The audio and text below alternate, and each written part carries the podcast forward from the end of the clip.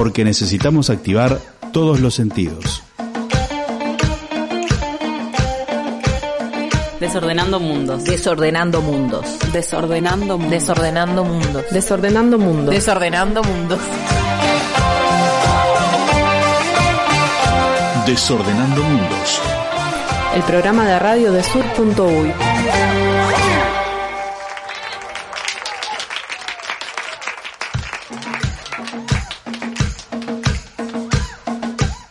Buenas tardes, estamos de nuevo en Desordenando Mundos, un miércoles más, el programa número 31, 9 de la segunda temporada. Y hoy tengo la suerte de que me acompañe María Noel. ¿Cómo estás?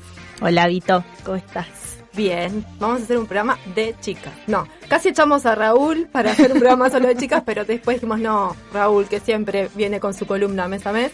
Pero bueno, le dimos unas vacaciones a Diego pero estamos aquí al aire las chicas y vendrán unas entrevistadas especiales, así que estaremos pensando en lo del 3 de junio y muchos temas más entre chicas. Muy bien. Y del otro lado del titrio tenemos a Sanfer, como siempre. A vos no te vamos a echar, no te preocupes. Bueno, primero gracias y segundo, eh, no gracias porque no hice los deberes. Ah, no tenés tu informe del tiempo. Pero tenemos el informe del lo tiempo. Lo tienen a mano porque sé que Andrés me lo mandó y el que el que falló fui yo, que ni siquiera tengo la cortina de fondo. La verdad estoy Estoy dejando tirado mi espacio, perdón. Te pero estás Me estoy autoconteando, pero por lo menos espero aprecien la sinceridad. No, eh, suponemos que los festejos del cumpleaños fueron extendidos y no le permitió trabajar. Digamos que fue por eso, se largó hasta miércoles de esta semana. Estamos recibiendo acá en Radio Pedal San Salvador 1510 regalos para Sanfer que cumplió años el fin de semana. Todo lo que quieran mandar es bienvenido. Será bien recibido. Bueno, ¿tenemos ahí los datos de tiempo? Tenemos acá un, cable que nos llega desde, desde Colonia. Eh, parece que el jueves, mañana, es el día que va a estar soleado y fresco, ideal para lavar la ropa, que es la información que nos importa. Y, se viene un fin de semana con lluvias, desmejorías desde el viernes a la tarde hasta el sábado y eh, el domingo y el lunes va a estar frío, pero frío seco, o sea que no es para pasear, pero la ropa si te quedó ahí seco sirve para un restito. Y ya martes 8, miércoles 9 también fresco, pero ya más húmedo y se vuelve en la lluvia. Así que eh, jueves lavar la ropa, domingo, lunes lavar la ropa. Muy bien. Y el resto del tiempo mirar series, si pueden, encerrarse un poco si va a llover, cuidarse del coronavirus que está bravo. Bueno, eh, como siempre les contamos que nos pueden escuchar, por supuesto, por eh, Pedal Uy, la, el sitio web de Radio Pedal, también por sur.uy, nuestro sitio web, y por eh, Radio Garden, que es una aplicación donde pueden escuchar muchas radios. Eh, además, todos los programas de Desordenando Mundos quedan subidos tanto a la página web de Sur como a Spotify y un montón de otras plataformas cada vez más. Andrés también se, se encarga de que cada vez estemos en más lugares, así que usen su plataforma de podcast preferida, que allí también nos encuentra. Mientras ponen a lavar la ropa, se escuchan el programita que les quedó pendiente. Exactamente. Todo el plan. Eh, bueno, vamos a contarles qué tenemos para hoy. Vamos a eh, arrancar, eh, bueno, vamos como siempre a desordenar un poco la semana, pero en caja de resonancia, el, espacio central, digamos, del programa, vamos a estar recibiendo a Valentina y Natalia, dos compañeras de mm, colectivo de profas feministas de Montevideo y de, y de Maldonado, eh, porque bueno, un poco el tono de este programa es que hoy es 2 de junio, que mañana es 3 de junio, ni una menos, eh, los feminismos se activan nuevamente para salir a decir cosas y en particular las compañeras de la educación están eh, invitando a hacer y decir cosas y también a no hacer y a parar un poco, ¿no? Sí, hay una invitación a parar el teletrabajo y a tener un tiempo un tiempo para nosotras, un tiempo para pensar, con la consigna de vivas nos queremos, que es esta consigna que, que viene desde hace tantos años y que nos llega desde México. Y aquí resignificamos, pero seguir pensando cuál es la vida que queremos y qué vida queremos en estos tiempos donde vieja normalidad, nueva normalidad, cuál es la vida que estamos sosteniendo, cuál es la vida que seguimos intentando cambiar. Y entonces eh, eh, a propósito de esta nueva fecha, del manifiesto, de la manifiesta que escribieron las compañeras, vamos a estar entrevistándolas. Bien, y después vamos a tener la columna eh, Pueblos en Movimiento, la columna mensual de Raúl Sibeki, que eh, hoy nos trae eh, algunas reflexiones sobre Chile y el proceso de la Asamblea Constituyente. Entonces, bueno, les invitamos a que en la segunda parte del programa también este, poner la oreja a esta realidad latinoamericana. Eh, y bueno, y algunas otras cosas más, eh, pero estos son nuestros dos contenidos centrales. Desarmando la semana.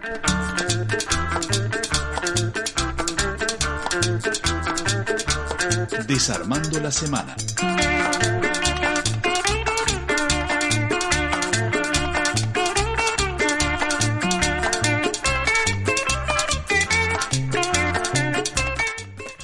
Bueno, y para desarmar un poco la semana vamos a, a recorrer eh, América Latina como solemos hacer eh, en Desordenando Mundos. Es algo que nos gusta y nos preocupa traer a, a, estos micrófonos, digamos. Y vamos a empezar eh, con el aniversario del, del paro de Colombia. Primer mes de paro en Colombia, de paro continuado. Eh, y bueno, tenemos algunas cosas para compartir. ¿Qué, qué es de lo que vos viste, de lo que, de lo, porque estamos como locas mirando todo lo que pasa en Colombia, ¿no? Hay que decir esto también. Seguimos todas las redes que Sur publicó y toda esa información que fue muy útil para seguir de cerca qué está sucediendo en, en, en Cali, en Bogotá, en, Megue- en Medellín, que son de los lugares donde más estamos recibiendo información. Y, y bueno, hay varias páginas de Instagram, creo que es una de las cosas que, que siempre comentan, que se caracteriza por estar difundiendo el paro en, en- en redes sociales, en lo que está pasando, no solo en las grandes movilizaciones, sino en lo que va pasando en cada barrio, y así que ahí vamos siguiendo.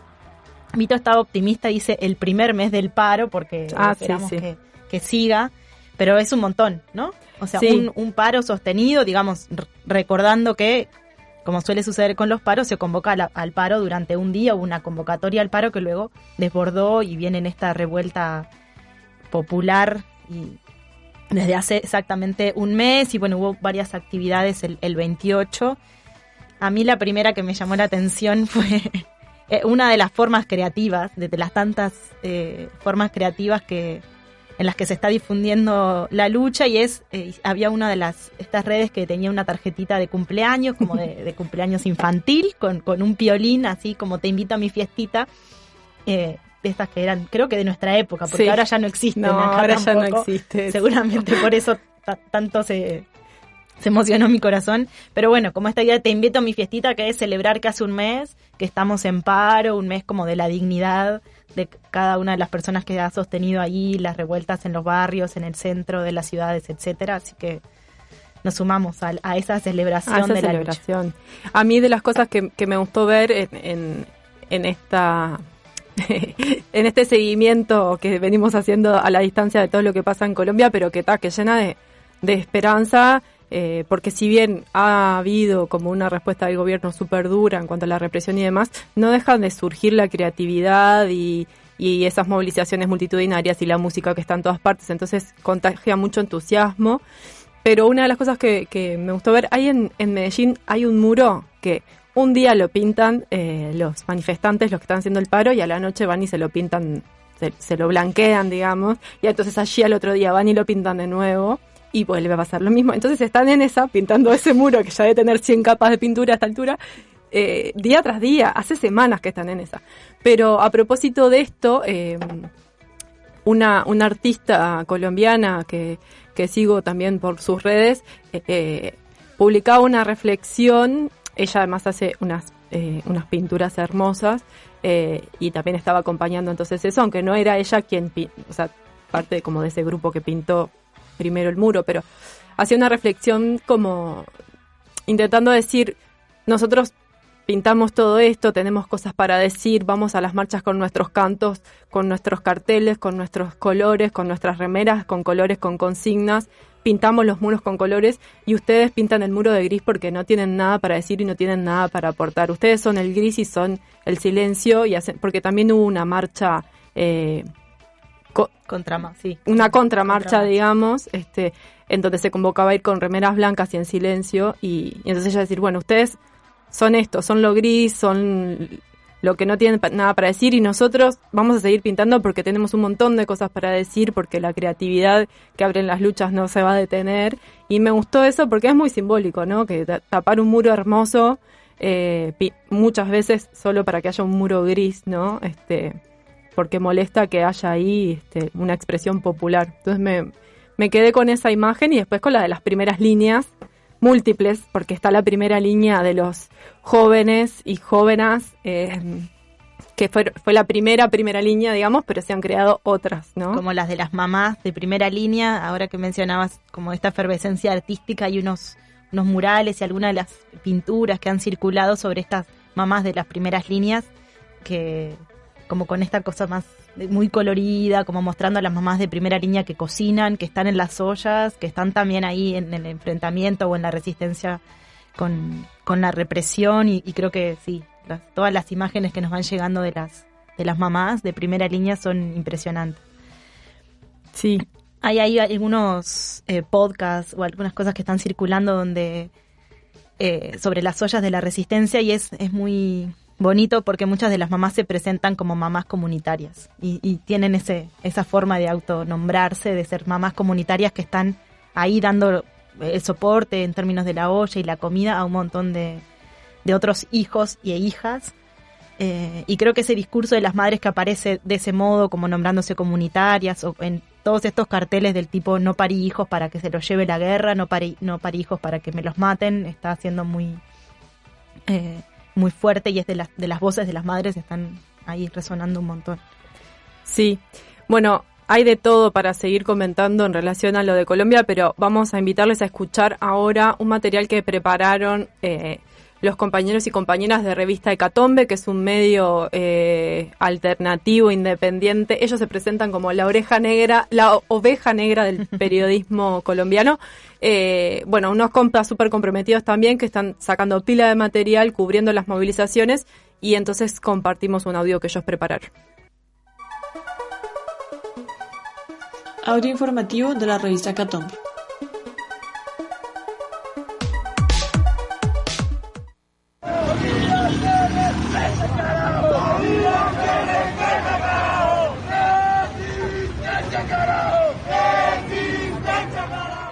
¿Un estado de conmoción por debajo de cuerda y por departamentos? Y siempre en estricto apego a la Constitución, la ley y la protección de los derechos humanos. En la noche del 28 de mayo, el presidente Duque anunció el máximo despliegue de asistencia militar a la policía en Cali y los demás municipios del Valle del Cauca.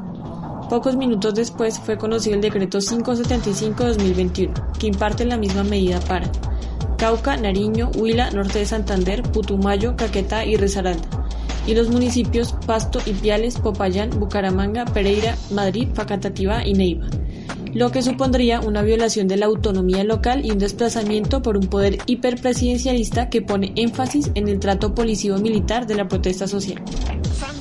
¡Están disparando! ¡Están disparando! ¡Están disparando! ¡A la gente que no está haciendo nada! ¡A civiles y a prensa! ¡Aquí hay prensa!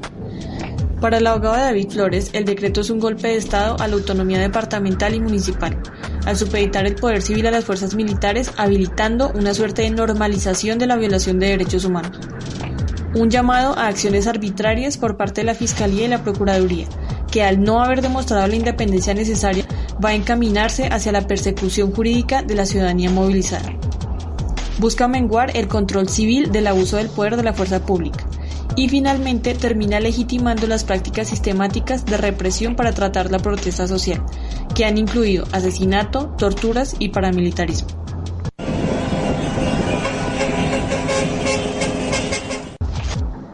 Los bloqueos como un crimen.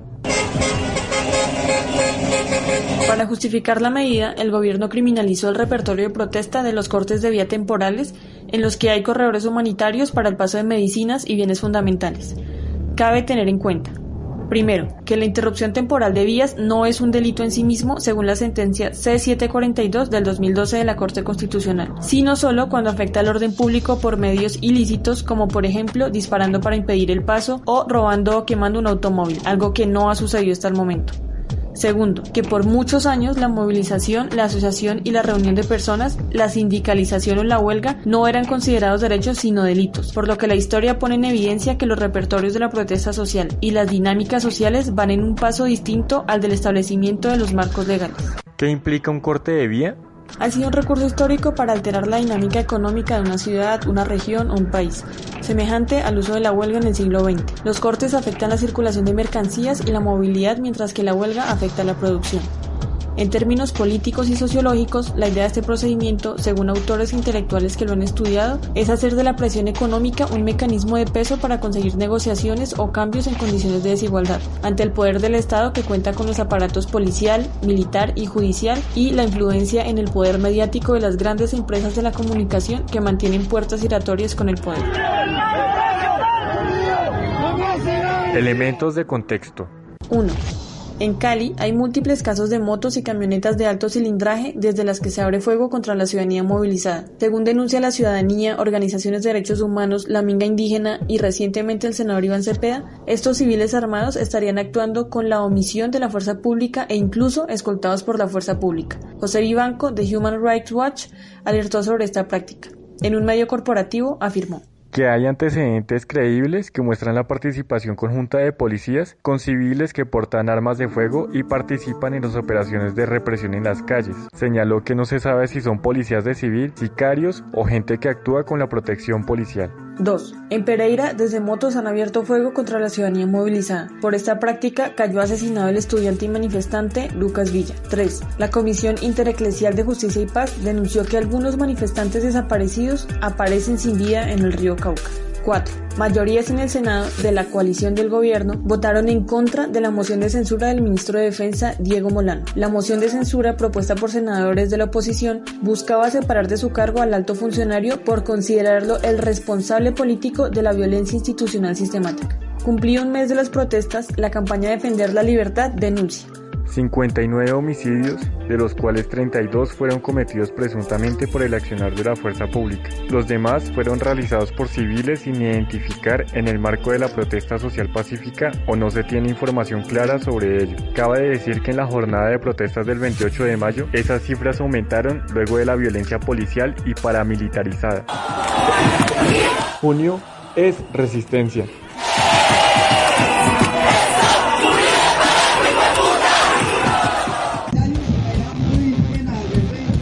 Domingo 30 de mayo el pueblo Misac estuvo en la Plaza Misac, antigua plazoleta del Rosario, en un acto cultural y de resistencia. Cabe recordar que el 7 de mayo el pueblo Misac tumbó de allí la estatua del conquistador y despojador de tierra Gonzalo Jiménez de Quesada. En el acto de resistencia del 30 de mayo hablamos con el Tata Pedro Velasco, gobernador del territorio ancestral de Guambía y vocero político del movimiento de autoridades indígenas del suroccidente. Esto nos dijo.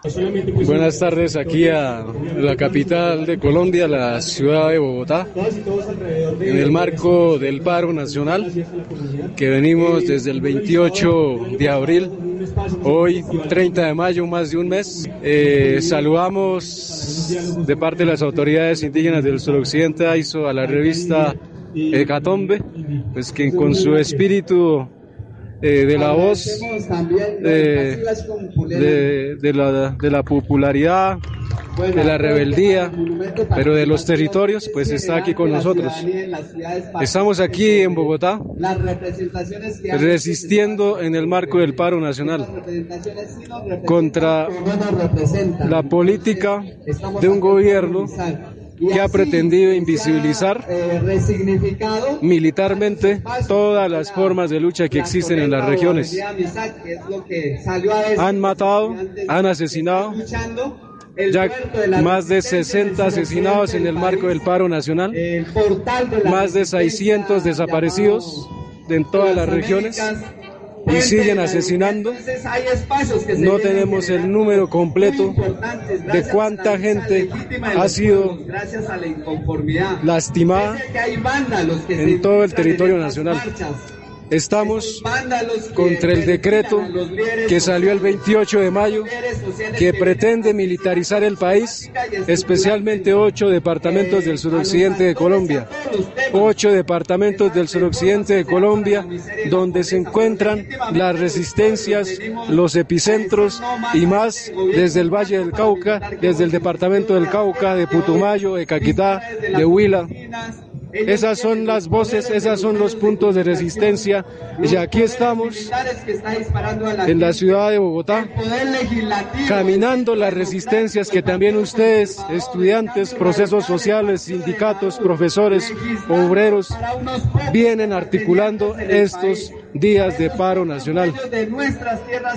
En la medida en que entendamos que la fuerza de la gente es defender la vida de nosotros, pero también la vida de los territorios, adelantaremos esa consigna de que la vida es más importante que la, que la guerra en una democracia que está lastimada, que tiene el espíritu paramilitar, el espíritu del narcotráfico y el espíritu militar. Contra, contra ese gobierno decimos no, nos resistimos a ese poder policío, nos resistimos a las judicializaciones, nos resistimos a las balas, nos resistimos a la militarización de nuestros pueblos, de nuestros municipios y departamentos, y más de nuestros territorios, y más de nuestros cuerpos, de nuestras voces. Así estamos en Bogotá. Invitamos aquí a toda la capital de Colombia. Nos encontramos concentrados en la Universidad Pedagógica Nacional, en el marco del paro nacional. Queremos que mes de junio es mes de la lucha. Mes de junio es lucha como lo fue mayo. Mes de junio es lucha, la fuerza de la gente de la ciudad, la fuerza de la gente de la ruralidad, juntas a marchar y a seguir resistiendo.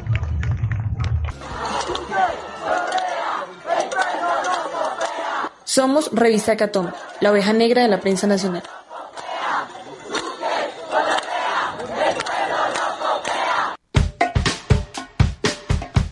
Bueno, escuchábamos este informe que prepararon los compañeros de Revista Catombe de Colombia eh, y ahí al final nos traían el testimonio de, de la comunidad MISAC que decían junio es mes de lucha, o sea que el paro sigue. De hecho, hoy también había un montón de convocatorias a movilizaciones.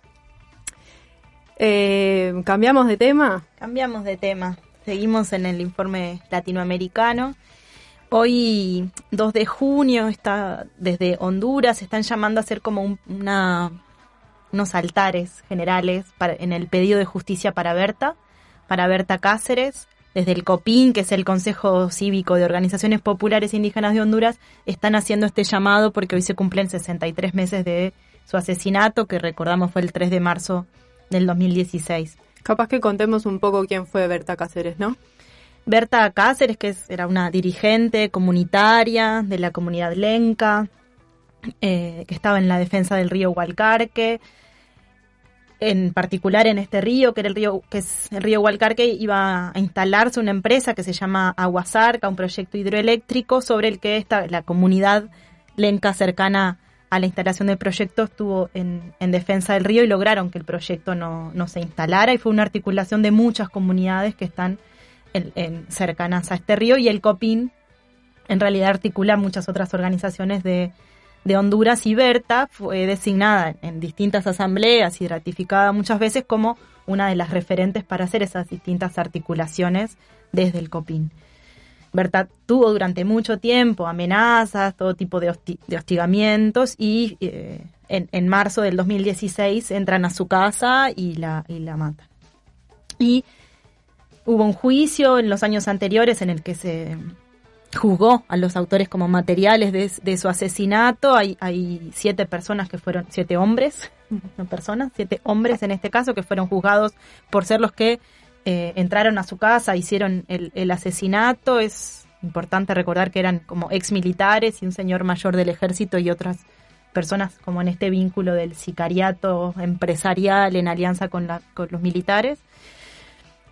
Ese juicio ya sucedió, fueron eh, condenadas estas personas, pero ahora se está haciendo un juicio que ya lleva 30 días, están ahí en, los tribunales en este momento en, en Tegucigalpa, están eh, pidiendo eh, imputar a David Castillo, que era como el, gerente de la empresa que estaba a cargo de ese proyecto, como uno de los autores intelectuales de, su asesinato. En realidad, el pedido inicial era contra toda la familia Atala, que es la dueña del, como que distintos cargos en esa empresa los que estaban imponiendo el proyecto, pero bueno, por ahora solo se ha podido lograr que desde los tribunales se eh, viabilice el juicio contra este señor que es David Castillo. Entonces, están en ese marco del juicio, hace 30 días que hay ahí juicio oral, es un poco distinto para nosotras de cómo son los juicios, pero sí hay, hay una acusación pública y dos equipos de abogados en, lo que se llama la acusación privada que día a día están presentando pruebas y distintos peritajes para, eh, para juzgar a David Castillo por este, por este crimen. Eh, entonces, en este marco hay un, pedido de prendida de altares, particularmente hoy, y queríamos eh, compartir. Quería, bueno, el, juicio sigue, sigue en los próximos días, ¿verdad? Hay un, campamento feminista que está haciendo como él también el acompañamiento a, todo este momento, que se llama el campamento Berta Vive, que está ahí enfrente a los tribunales. Ahí está la comunidad lenca, hay eh, también de la comunidad garífuna y mestiza, están ahí como un montón de mujeres y hombres acompañando ese proceso también con sus altares, también con su comida y nosotras queríamos compartir algunos elementos en relación como al juicio. Eh, que está, está fuerte. Se puede seguir, invitamos a seguir el mm. juicio que es en la página de, de Copin en, en, Facebook. Están transmitiendo un esfuerzo enorme porque tienen una cámara ya dentro de los tribunales, están haciendo una transmisión en vivo de cada perito, cada perita que hace sus informes, de todas las personas que están declarando, y al mismo tiempo día a día van haciendo como pequeños informes de, lo, de cómo va de cómo va el juicio. Entonces invitamos a seguir ahí. Eh, hay información como muy, muy fuerte, ¿no? Porque una de, las pruebas que se está mostrando ahí es eh, distintos mensajes de, de, WhatsApp entre este señor Castillo y otros eh, este castillo también era militar, era el gerente de la empresa, pero también tenía rango militar. Y hay unos eh, eh, textos de WhatsApp de los previos al asesinato que decía que tal cual es evidente que mientras no lleguen Tomás o Berta el movimiento se, se debilita y hay poca convocatoria y entonces debemos encaminar acciones contra ellos. Y eso es uno de los mensajes que están usando claramente en la acusación para mostrar que había un, que es un asesinato político y que estaba premeditado. Y en particular hay un peritaje muy interesante que se pueden ver también ahí los videos, que es el de Gladys Zul, que es esta amiga y compañera que en realidad es de, Guatemala, no de Honduras, pero que tiene como mucha experiencia en peritaje para en términos de los sistemas de gobierno indígenas y que ella está hizo un peritaje en relación para mostrar el contexto del asesinato de Berta y usan está usando la idea de feminicidio territorial, que es un, como un concepto de Lorena Capnal, que es otra eh, indígena, comunitaria, feminista guatemalteca, para mostrar, claro, que es un, bueno, parece obvio para nosotras que estamos siguiendo esto, pero están insistiendo en este caso en, un juicio, mostrando que no fue un asesinato cualquiera, que es un feminicidio territorial de una mujer que estaba organizándose con otras, con otros para defender su río. Así que eh, ahí se puede ver todo esto. Han ido varias compañeras de Berta a, dar testimonio, compañeras que estaban ahí con ella en la lucha, compañeras que siguen ahora. Invitamos a seguir eso.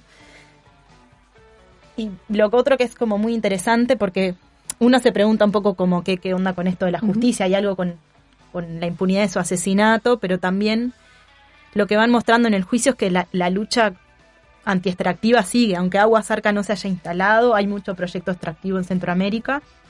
Y es interesante porque, por ejemplo, un banco holandés que había puesto plata para este proyecto de Agua Zarca, al que Berta había llamado y escrito innumerables veces para decir, con su plata están financiando la destrucción de mi comunidad y obviamente no le dieron bolilla.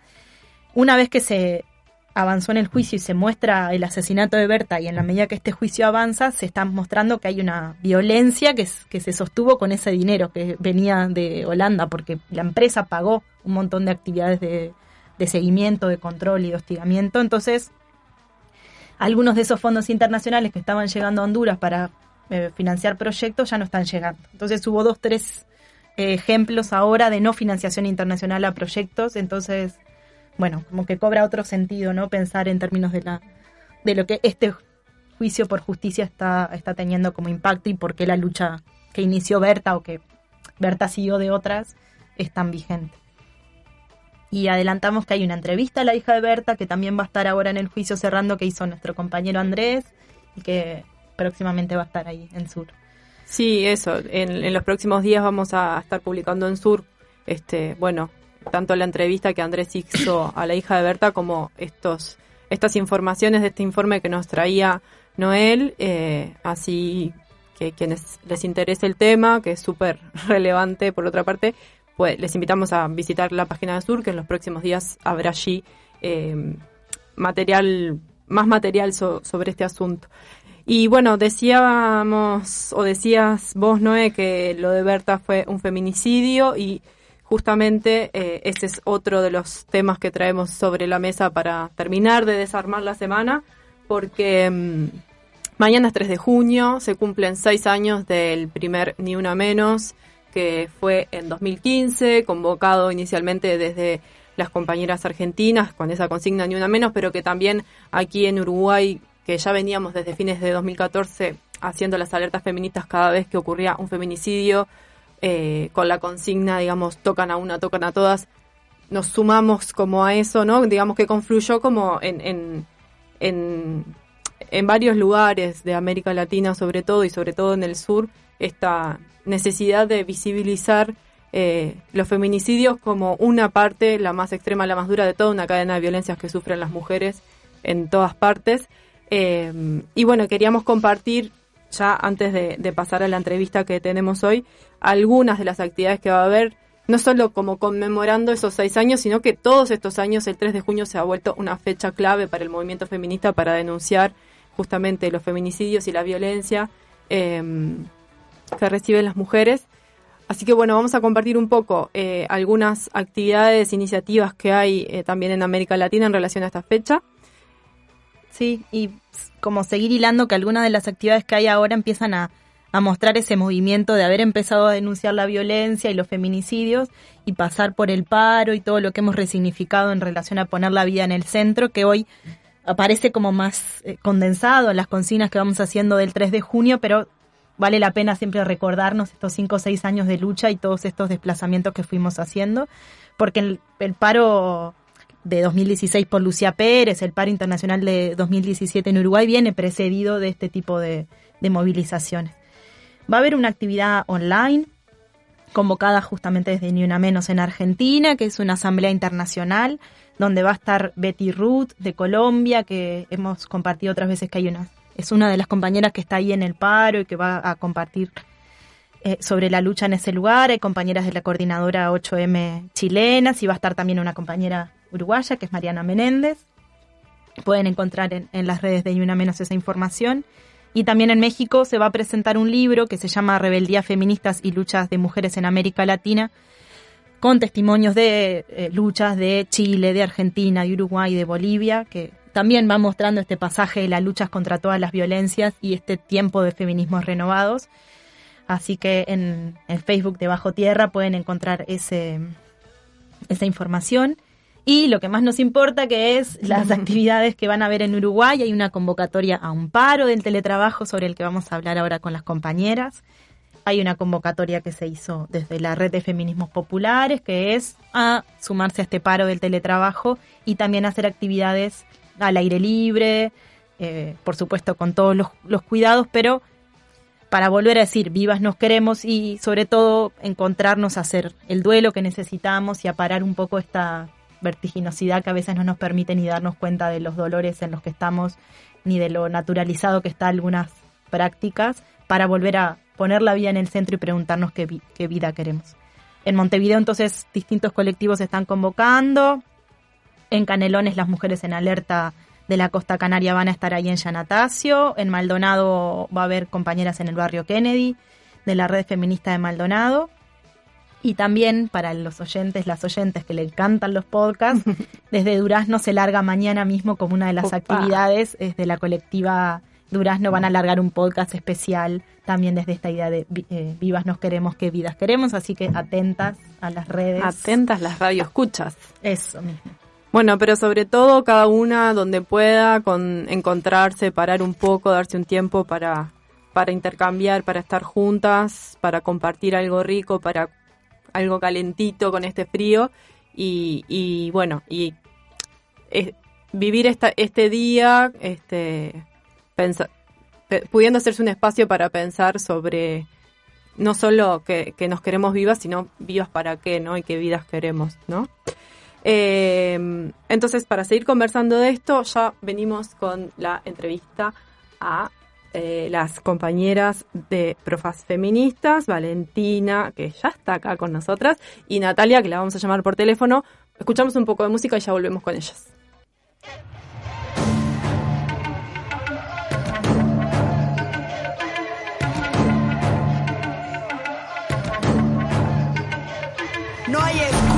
Para cubrir al que abusa. Aquí llegó para molestarte esta intrusa. Todas las que mataste hoy son mi musa. Yo voy a aclararte esas ideas confusamente obtusas. ¿Qué importa si llevaba escote o blusa?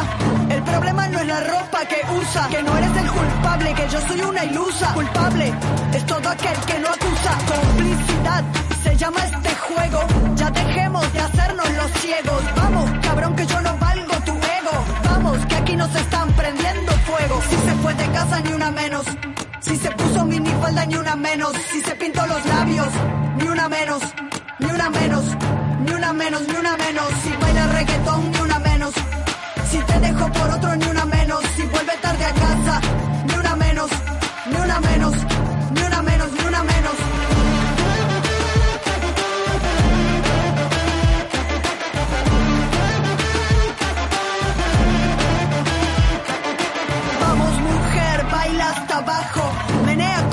pollera de tajo. Ponte si quieres una tanga debajo. Haz con tu cuerpo lo que quieras, que carajos.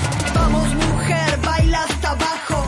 Menea con esa pollera de tajo. Ponte si quieres una tanga debajo. Haz con tu cuerpo lo que quieras, que carajos. Si se fue de casa ni una menos.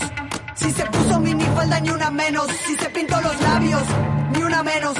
Ni una menos. Ni una menos, ni una menos. Si te dejo por otro, ni una menos. Si vuelve tarde a casa, ni una menos. Ni una menos. Ni una menos, ni una menos.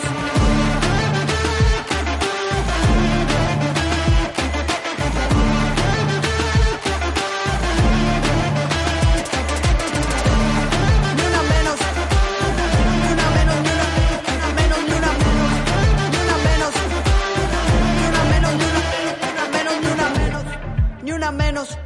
Ni una menos, ni una menos, ni una menos. Ni una menos. Ni una menos, ni una menos, ni una menos. Ni una cabrón, ni una menos.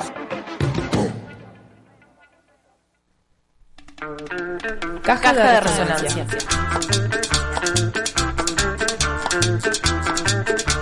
Caja de resonancias.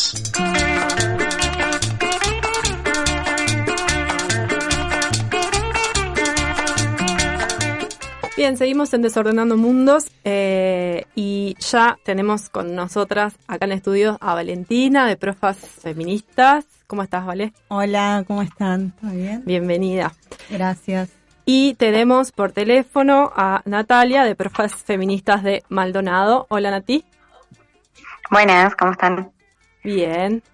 Bueno, gracias a las dos por acompañarnos. Queríamos, eh, bueno, conversar eh, de estas dos cosas que, que se empiezan a juntar. Por un lado, este, la, la organización de las trabajadoras de la educación y de las profas feministas por todas partes.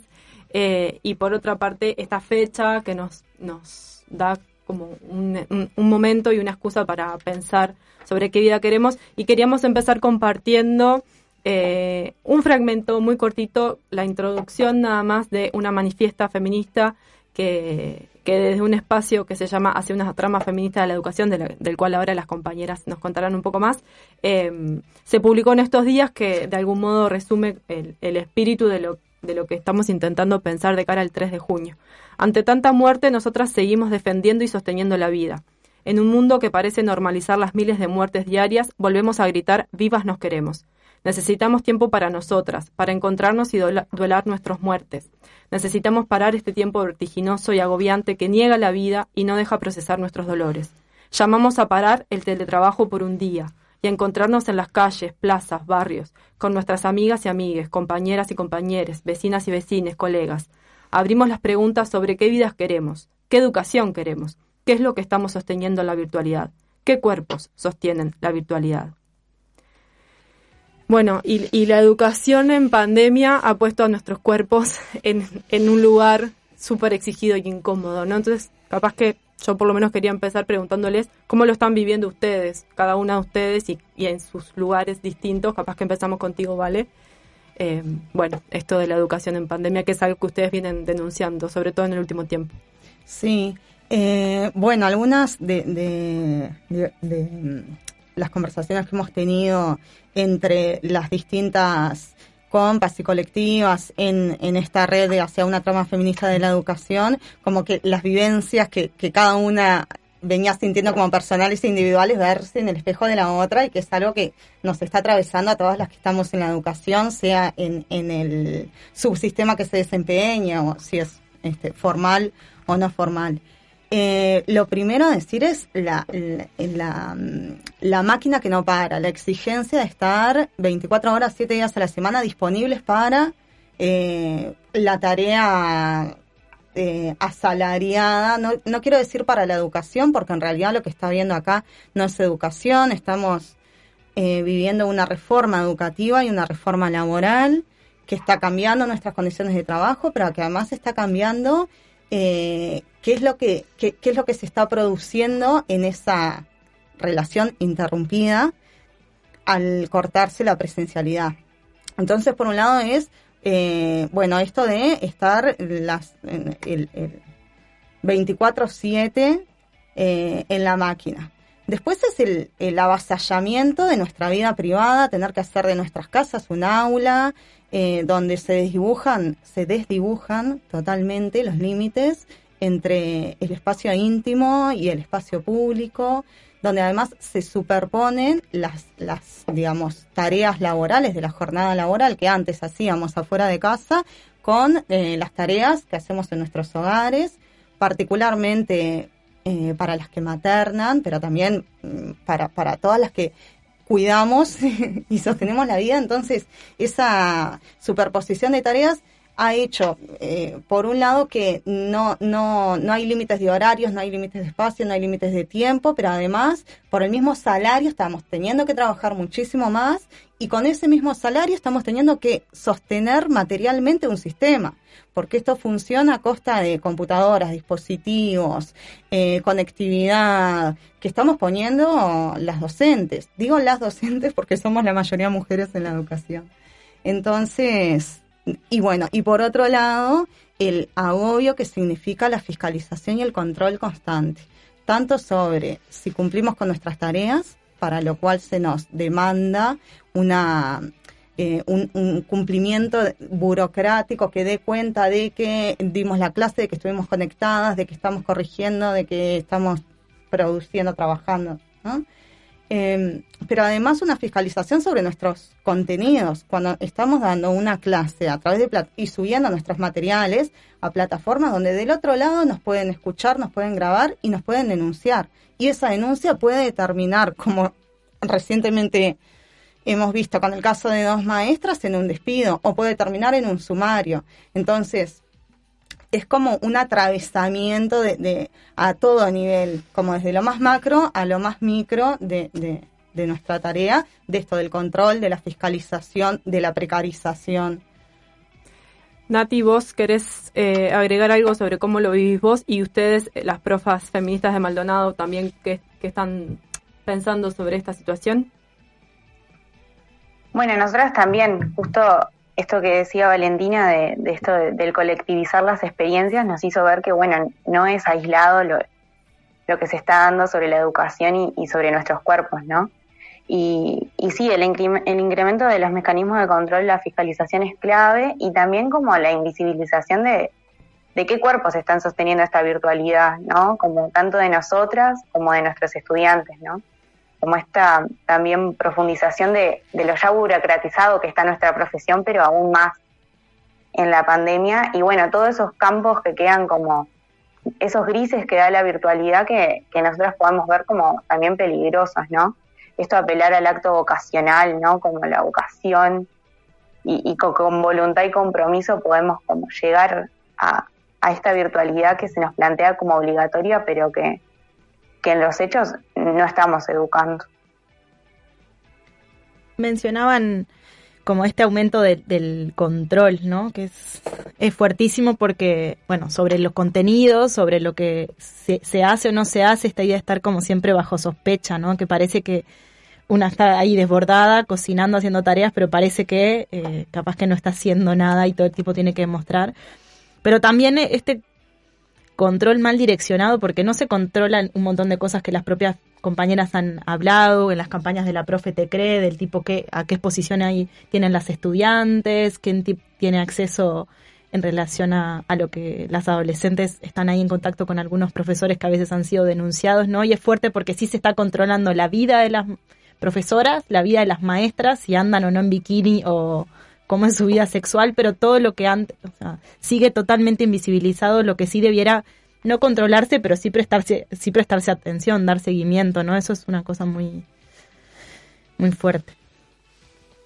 Sí, sí, sí. Por, eso en la manifiesta, como pusimos esto de reforzar esta consigna que, que desde las profas hemos impulsado, de que la profe te cree y, y todo esta, este campo de la vida de nuestros estudiantes que queda a disposición, ¿no? Sus fotos, sus celulares, eh, están siendo grabados, ¿no? Es, es como, es complejo. Y, y, además que hay algo que, que, tenemos que tener presente y es que las situaciones de acoso y abuso en el sistema educativo, el, el acceso de los acosadores y de los abusadores a los estudiantes, el contacto que establecen muchas veces es a través de redes, justamente. Entonces, que ahora no se problematice en ningún sentido, ni siquiera se visibilice ni se ponga en cuestión esto que decías, Noé, de que ah, se, se provee al cuerpo docente de datos personales íntimos de las adolescentes sin ningún tipo de cuestionamiento. Eh, también, ¿no? Una cosa que nosotras este, también lo, lo, lo decimos a través de la manifiesta. Las vidas y las situaciones graves y delicadas de estudiantes que circulan en las redes, que circulan en mails, que circulan en reuniones de Zoom exponiendo situaciones que en realidad requerirían como una reserva y un tratamiento delicado, bueno, no, todo eso no, no, no se cuestiona. Y además que, eh, que es súper sintomático también, ¿no? De cómo, de, del sistema patriarcal en sí mismo, como eh, todos los casos de, docentes que han sido denunciados por acoso y abuso a adolescentes en el sistema educativo siguen trabajando y siguen teniendo redes y podemos acceder a sus redes y podemos ver que tienen comentarios como papi busca nenito. Entonces, eh, y si hay una mujer docente que transgrede con este estereotipo patriarcal de feminidad, bueno, ella es despedida, todas las demás somos ejemplarizadas con ese disciplinamiento, ¿no? Es como muy fuerte. Sí, este, este caso, quizás podemos hablar un poco más de esto, em, porque sucedió hace muy poco y también em, hubo una campaña de, de profas en relación a esto, a estas dos maestras, a dos trabajadoras de la educación que fueron despedidas por eh, publicaciones en sus redes sociales y, y bueno, de algún modo, eh, no solo ese hecho en sí, sino las declaraciones que, que hubo en relación a eso por parte de autoridades, tanto de las propias instituciones involucradas como autoridades más generales de la educación, eh, apelaban a una especie de moral que es la suya, ¿no? Porque las morales siempre son particulares, ¿no? Eh, en relación a la tarea educativa, ¿no? Y, bueno, ahí ustedes salieron con, con una campaña que, sobre todo, digamos, a mí me quedó muy así como esta idea de nuestras vidas no le pertenecen, ¿no? Pero qué difícil marcar esos límites también de por el rol, ¿no? ¿Cómo, cómo no sé, cómo piensan eso ustedes? Porque es como una una cosa súper dura que muestra como una una cosa conservadora de la sociedad muy anclada al rol también. Y, y, al como al devolvernos, ¿no? Si nos queremos salir a devolvernos a ese molde estereotipado. Eh, sí, es, es eh, nada, es fuertísimo. En realidad nosotras con esa campaña lo que queremos que visibilizar también es que, que, que lo venimos diciendo desde, desde el movimiento feminista, esta cuestión de considerar a las mujeres disponibles y siendo para otros. Entonces, bueno, acá de los empleadores, las instituciones, a través de las autoridades, el Estado disponiendo de nuestra vida en todas sus dimensiones. Entonces, recal o sea, nosotros insistimos en recalcar, esto es un trabajo, con la apelación a la vocación, en realidad lo que se está encubriendo e invisibilizando es una superexplotación y tratar de naturalizar qué es lo que, como por esencia, las mujeres eh, tendríamos que hacer, tendríamos que cumplir. Eh, nada, eso, que, insistir en que nuestro tiempo, nuestra energía, nuestros recursos, nuestra vida nos pertenecen, que, que disponer nosotras de ellos y también acá se vio porque, bueno, quedó como, como crudamente expuesto al despedirlas por eh, lo que hacían fuera del trabajo y en sus redes privadas. Pero también cuando se apela a la culpa, a la vocación, al compromiso, entre comillas, para estar eh, disponiendo completamente de nuestra vida para el sistema educativo, también hay una cuestión de, de esto de eh, apropiarse de nosotras, de estar disponibles para otros. Eh, y creo que en ese sentido es que una de las claves del paro de mañana es poner un freno a eso y estar disponibles nosotras para nosotros. Nati, ¿vos querés agregar algo en relación a esto? No, esto, como recalcar esta como vuelta conservadora de, de querer encasillar al, al, rol docente, porque no es contra los profesores, sino es contra las docentes, las maestras, ¿no? Entonces esto de, de encasillar a los cuerpos feminizados en esta moral conservadora y, y, hacer hincapié en esto de que, bueno, eh, si el pecado es este de disfrutar de nuestro cuerpo, nuestra sexualidad, nuestro goce, bueno, entonces que nos despidan a todas, ¿no? Como, como esa respuesta colectiva que, fue re interesante de, la campaña también de, de estas ideas medievales, ¿no? De, la de la falda larga de la docente, ¿no? Estos estos discursos que se vieron a, a, raíz de, ese despido que, que, es bastante como impactante, ¿no? Sí, es pensaba en esto de en algún momento esa consigna que fuimos tejiendo de tocan a una, tocan a todas, y entonces si despiden a una, esta respuesta decir nos despiden a todas, me parece como parte de esos aprendizajes que vamos pudiendo usar para, para cada uno de los lugares donde estamos, ¿no? Y es muy fuerte, parece que, bueno, hoy, comentábamos con otras eh, colegas, parece que volvió Sarmiento diciendo que la maestra no puede ir a tomar un helado sola sin la compañía del eh, padre, tutor u otro adulto que no puede usar pollera y como que una, sí, como una vuelta a, otras cosas que parecían que no estaban, pero claro, que no es menor esto que nosotras siempre decimos, nuestra lucha es lo que está primero, no es casual que después de cinco o seis años de feminismos renovados, de dos, tres años donde las eh, mujeres que trabajan en la educación se han organizado cada vez más, como ahora que sacan este manifiesto, pero de todas las cosas que han hecho antes, bueno, que, se nos quiera volver a un lugar. No es un lugar cualquiera, no es que te quieren volver al, lugar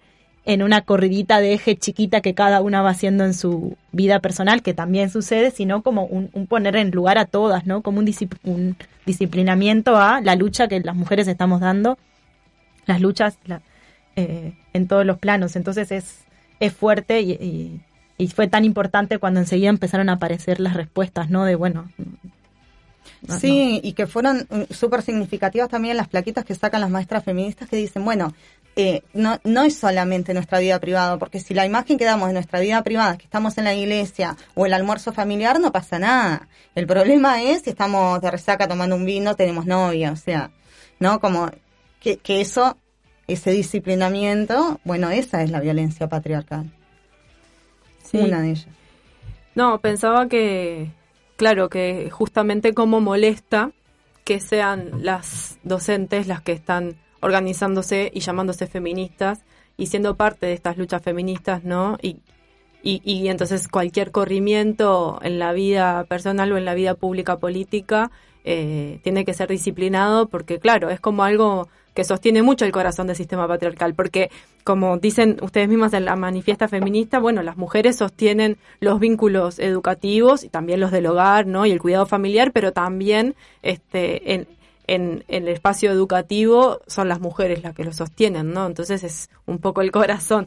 Eso y los hogares, o sea, lo educativo y los hogares son quizás el corazón de donde se sostiene la vida, este, y, y también donde se desafía, ¿no? Este, este modelo, digamos, este sistema, más que modelo.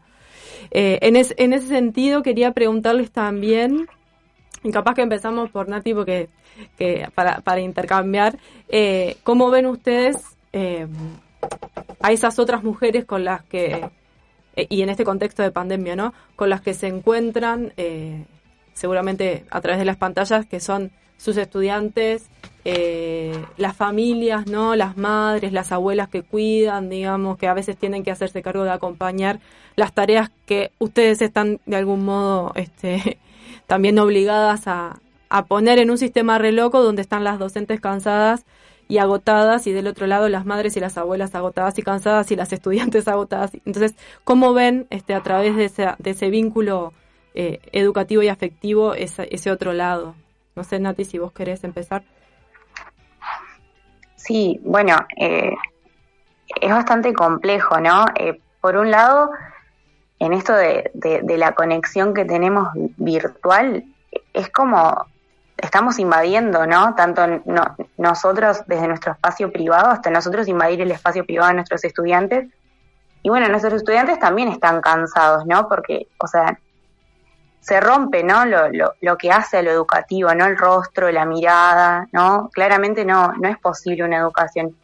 Y también esto se agrava con, con, la, con esto, este tiempo de crisis y, y de ajuste, ¿no? Eh, sumado a la pandemia. Entonces, eh, nos encuentran, no sé, estudiantes que es, es, como loco esto, cómo se van generando como culpas o cómo la violencia va como calando, ¿no? Porque esto de, no sé, de, no entra a la, a la, mandar un mensaje como no entra a la clase porque estaba cuidando a mi abuela, ¿no? Y, y es como, a nosotras muchas veces conversamos de, de cómo llegas a tener culpa de no participar en una clase por estar cuidando a tu abuela, no sé, por poner un ejemplo, ¿no?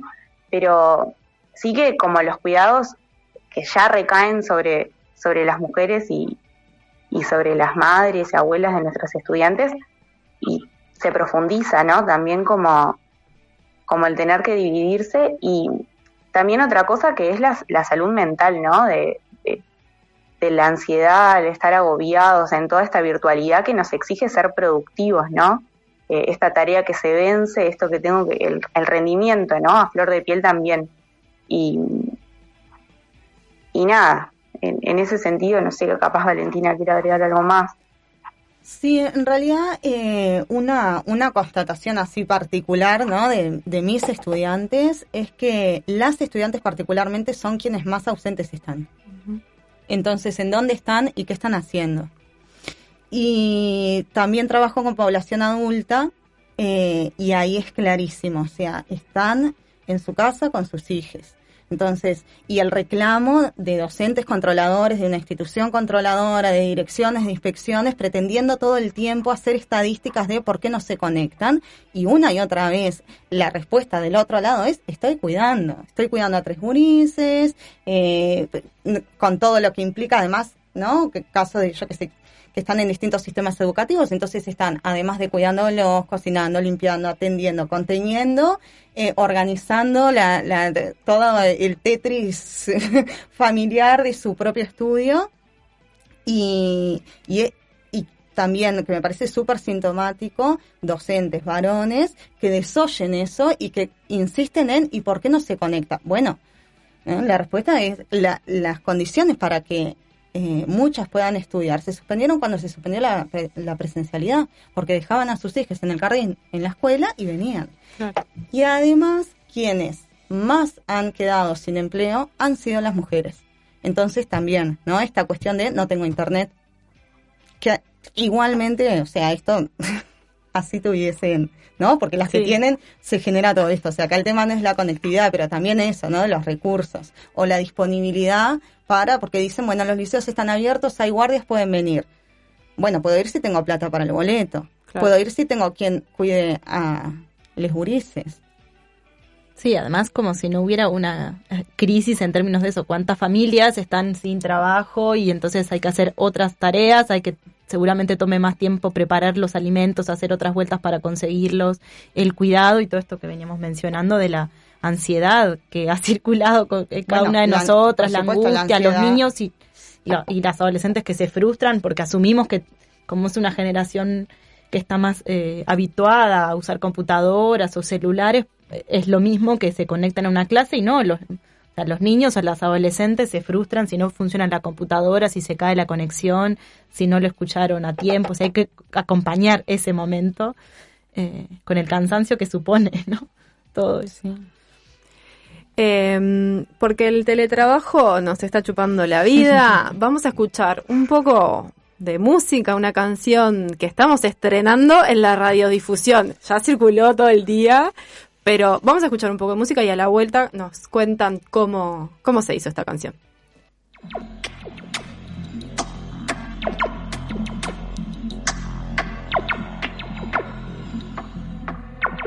Me descontrolo, sí, a veces frenesí, mutante, por fuera una sonrisa elegante.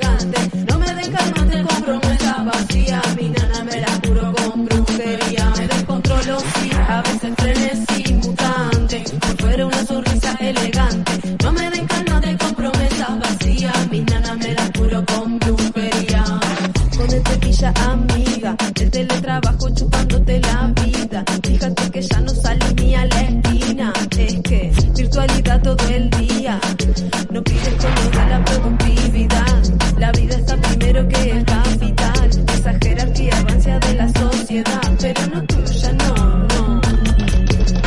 Estás aislada y a mí me preocupa. Antes eras viola y ahora en la patrulla. Controlando que cumplamos con la burocracia institucional. Me descontrolo, sí, a veces frenesí, mutante. Si fuera una sonrisa elegante, no me den calma, te con promesas vacías. Mi nana me la curo con brujería. Me descontrolo, sí, a veces frenesí, mutante. Si fuera una sonrisa elegante, no me den calma, te con promesas vacías. Mi nana me la curo con brujería. Con esta amiga, el teletrabajo chupándote la vida. Consume tu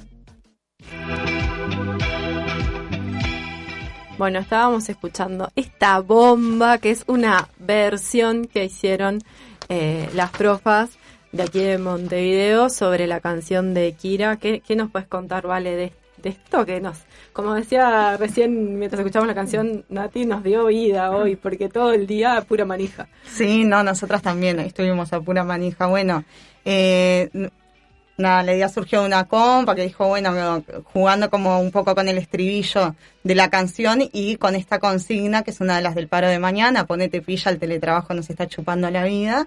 Eh, y ta, quedamos todas copadísimas, hablamos con Kira, una cra total que nos, nos entregó la pista para que hiciéramos lo que quisiéramos y después entre todas en la colectiva ahí como metiendo mano para ir modificándola eh, y ver cómo quedaban las este, esas modificaciones. Hay una frase, se van a reír las que me estén escuchando, de profas, la burocracia institucional para meterla en la métrica Ah. fue todo un desafío. una canción que diga burocracia institucional y suene bien es un desafío, Sí, la verdad que está ahí. Bet, Betina, que es la que canta, grosa, diosa total. Así que, bueno, ahí salió y, ta, y después salió acompañado de un videíto que también está hermoso, si lo pudieron ver.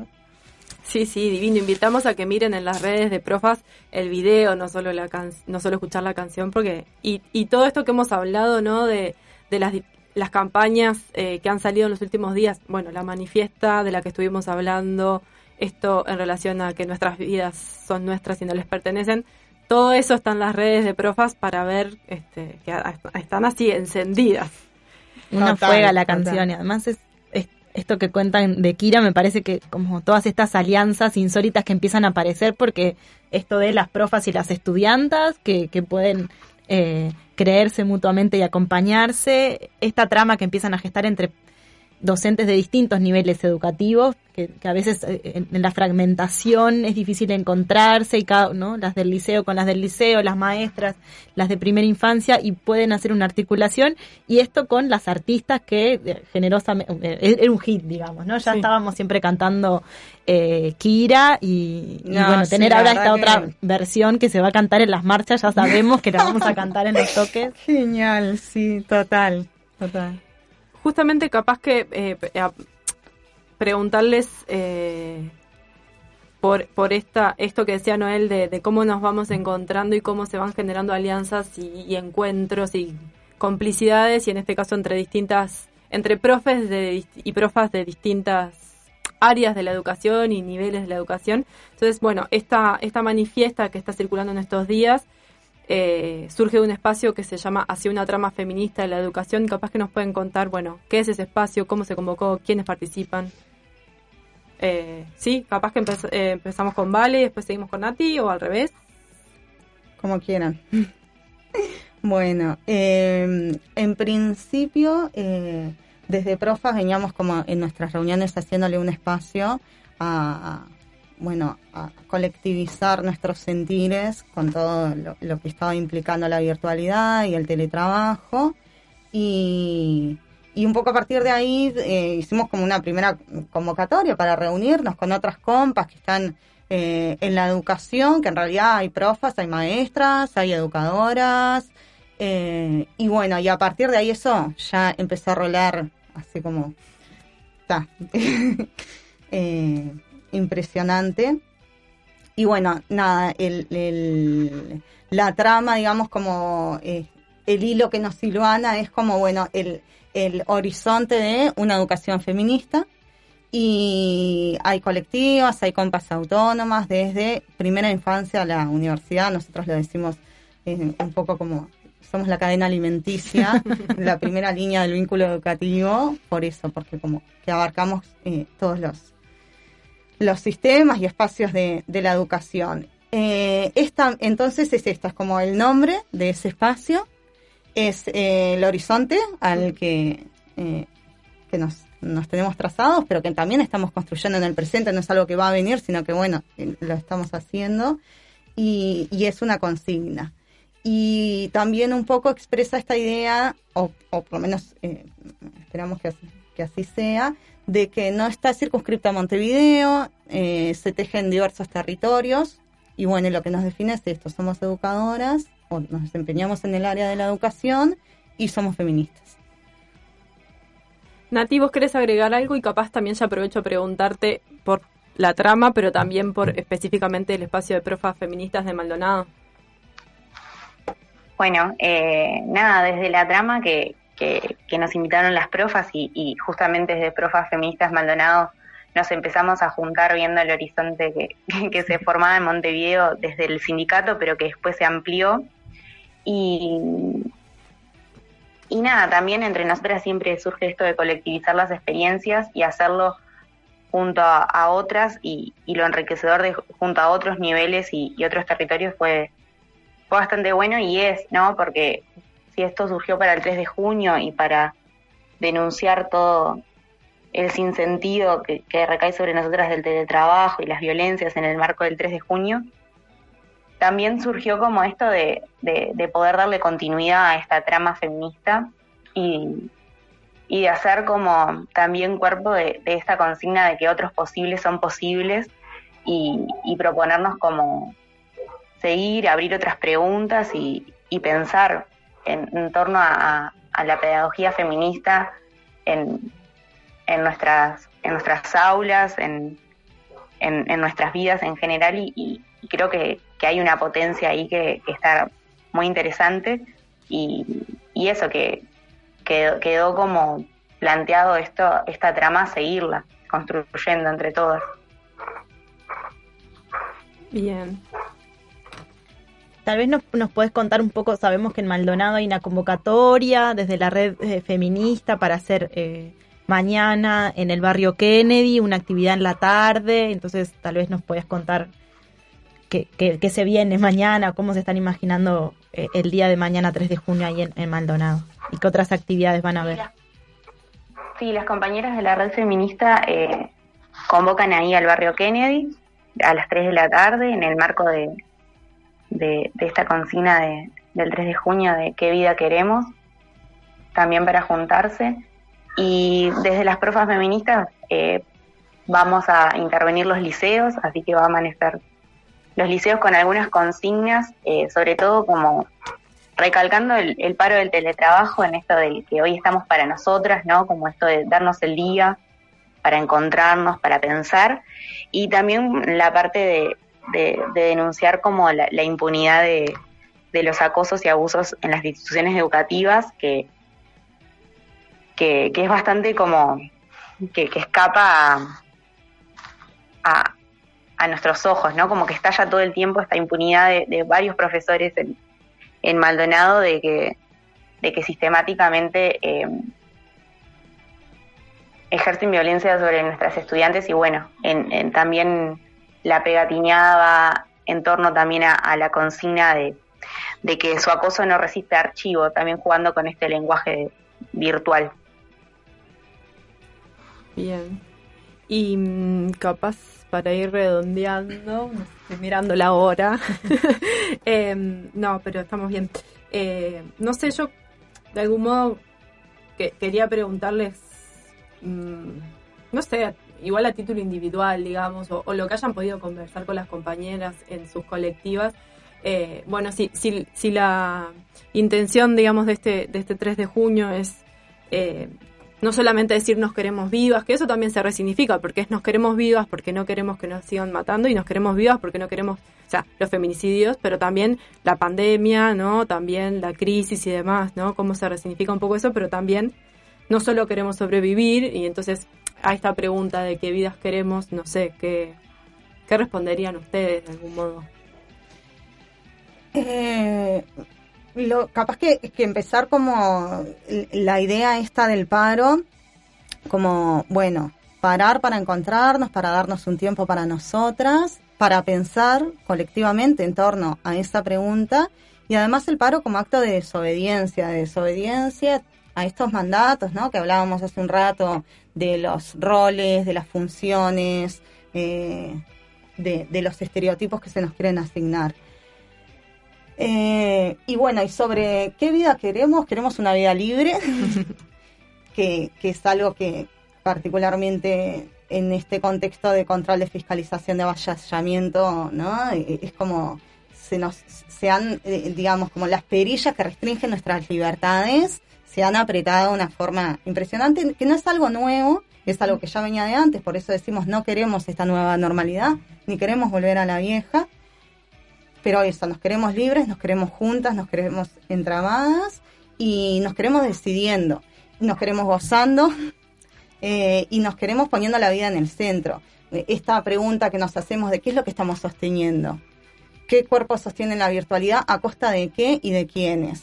Eh, sostenemos la vida. Bueno, sí, sostenemos la vida para que para acumular ganancia para los ricos o sostenemos la vida para desplegar nuestras luchas, nuestros deseos, que además, ¿no? Eso de, de que me parece súper importante esto que decía Nati, de la consigna de otros posibles son posibles. Nos están diciendo y bombardeando con la, con, con la afirmación de que esto llegó para quedarse, esto no va a cambiar, y nosotras, y en eso creo que es así como como una de las cosas más, más hermosas que el movimiento feminista pone sobre la mesa es no, no nos van a decir qué es lo que podemos hacer. ¿no? El horizonte de los posibles es lo que nosotras decidamos y lo que nuestro deseo y nuestra potencia eh, genere. Entonces, también en ese sentido, como bueno, mañana, 3 de junio, eh, juntas colectivizamos nuestros dolores, eh, duelamos a nuestras muertes, pero no nos quedamos en el rol de víctimas de todo esto, sino que, bueno, somos sujetas activas, eh, politizamos ese duelo, porque esas muertes no son naturales, son políticas, entonces, eh, y bueno, y, seguimos pensando en torno a esto, qué es lo qué vida queremos. Nati. Bueno, no sé qué podría agregar, pero todo lo que dijo Vale y y, y, también como insistir en, también, bueno, ¿qué, qué sentido tiene un 3 de junio eh, estas consignas? También porque eh, al robo vital que estamos asistiendo, ¿no? Que estamos como precarizadas por todos lados, no solo en la educación, sino llevándolo como al mundo en general y, y, y esto de que, bueno, nos deben una vida, ¿no?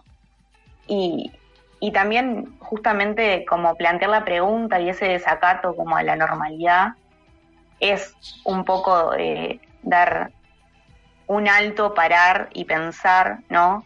Y, y bueno, eh, justamente la vida que queremos es, es juntas, libres y, y poder también dar un pienso que sea propio y no, no impuesto, ¿no? Y, y tal, eso ya me parece pila. Claro que es un montón. eh, recordamos de vuelta entonces que que mañana va a haber actividades en distintos lugares y que lo que volvemos a insistir como con esta pregunta que parece, digamos, que sabemos que no es menor, pero aunque sea una pregunta sencilla de formular de qué vida queremos, que es la pregunta que nos estamos haciendo desde los feminismos desde hace mucho tiempo, hoy late, ¿no? Con más fuerza y volver a insistir en esta idea de de verdad qué es lo que estamos sosteniendo, a costa de qué, a costa de quiénes, que bueno, fuimos nombrando todo esto en relación a, a los cuerpos concretos que están atrás y volver a hacer ese llamado son nuestros cuerpos, son nuestras vidas las que están sosteniendo y volver a pensar qué se puede parar y qué no, que es una pregunta que está abierta desde los paros y desde las huelgas feministas y que mañana va a estar eh, muy muy fuerte entre nosotras, volver a pensar que, que cuáles son las tareas esenciales y cuáles eh, son las que necesitamos para reproducir nuestra vida y no que nuestra vida se vaya degradando para la vida de otros y de otras, ¿no? Así que también yo pensaba que nos queremos eh, libres, dignas, gozosas y bailando. eh, y, y, por eso la importancia también de que hayan compartido esta creatividad de, de la canción, porque nos vuelve a, a, a, conectar con todo lo que necesitamos y queremos y también queremos eh, bailar. Es parte de las cosas que estamos reivindicando, de viva el perreo y muerte al, al teletrabajo, en este caso. Eh, las compañeras querían agregar algo más, algo que se nos haya quedado en el tintero. Agradecer, agradecer profundamente por el espacio y nada, creo que, que está. eh, bueno, Nati, ¿vos querés agregar algo antes de despedirnos? No, lo mismo. Gracias por el espacio y y aguanta el perreo.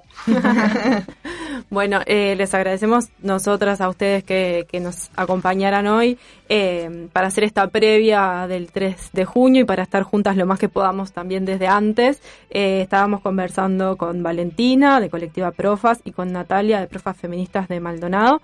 Gracias por acompañarnos y vamos a una tanda y ya volvemos.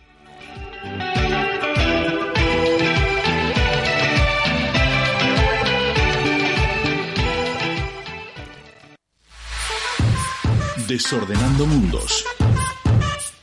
El programa de radio de sur.uy.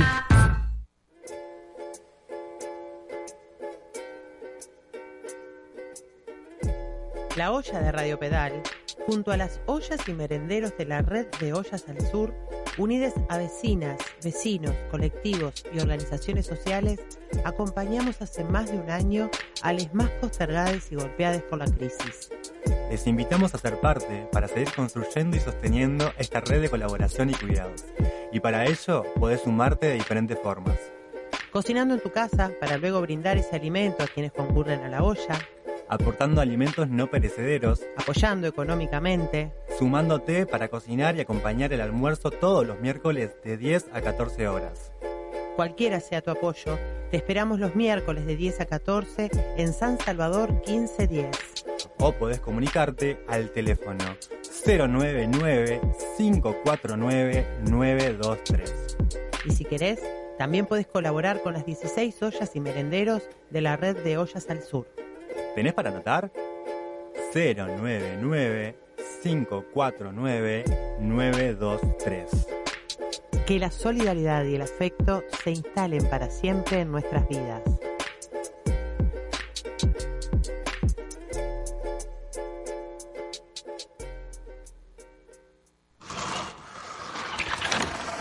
La Persiana. El periodístico matutino de Radio Pedal. Preguntas, respuestas, información y perspectivas. De lunes a viernes de 8 a 9 de la mañana, con repetición de 13 a 14 horas. La Persiana. Un proyecto colectivo.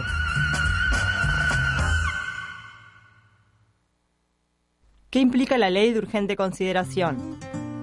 Debilita los sindicatos, privatiza las empresas públicas, baja los impuestos a capitales, quita la ideología social que sustenta las políticas públicas dentro del Estado. Pedal y Núcleo Palermo del Mercado Popular de Subsistencia convocan a vecinas y vecinos a firmar por ambas iniciativas contra la LUC. Podés arrimarte a Radio Pedal en San Salvador 1510 los miércoles entre las 10 y las 14 horas. Los sábados en la Feria de Salto estamos en Isla de Flores y Salto entre las 11 y 14 horas. O podés comunicarte al teléfono 098-812-015 y nos arrimamos hasta tu casa. Vos, ¿qué onda la vida de trazos? ¿Trazos? Eh, a ver, ¿cómo, ¿cómo explicarlo? Ah, sí. Trazos. ¿Trazos? Trazos. Séptima temporada. Siete temporadas sin buscar sonrisas cómplices ni caer bien. Todos los jueves, 18.30 horas, por Radio Pedal.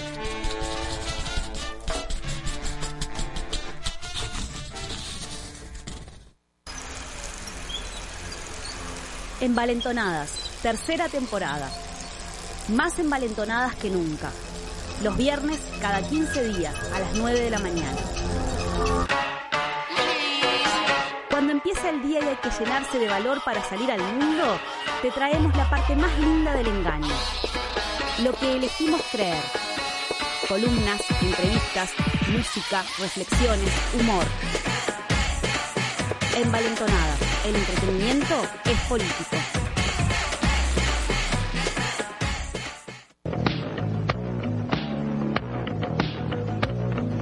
Estamos en el aire. Ahora sí te escucho.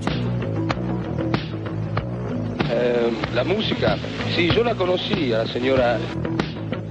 Un programa de Radio Pedal que difunde la música emergente nacional. Estamos en el aire.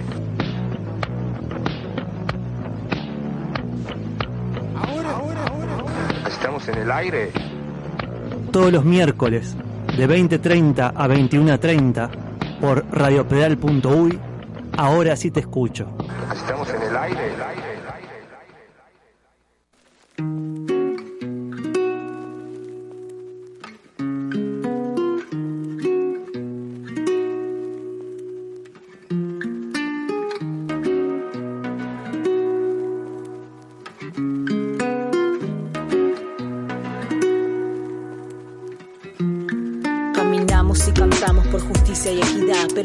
gobiernos saben que queremos libertad. Estamos organizados para nunca más callar. Ellos están armados y disparan a matar. No tenemos miedo, sabemos cómo actúan con sus infiltrados, la prensa y la tortura. Entre los gases te puedo ver. Sos del mismo pueblo que haces desaparecer. El enemigo es uno, el capital.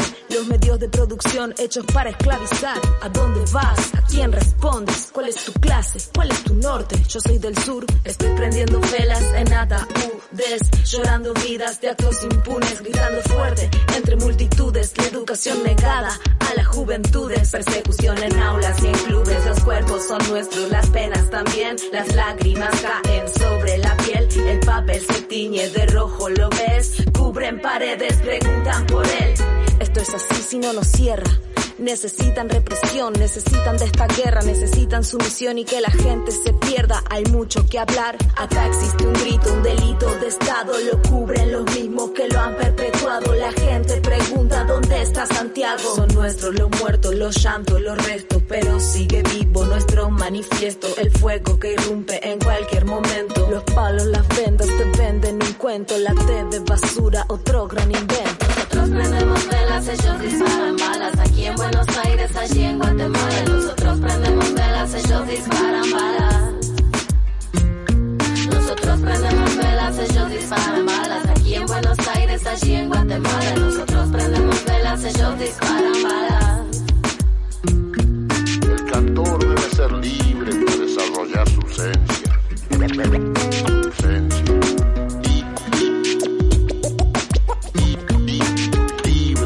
Desarrollar su.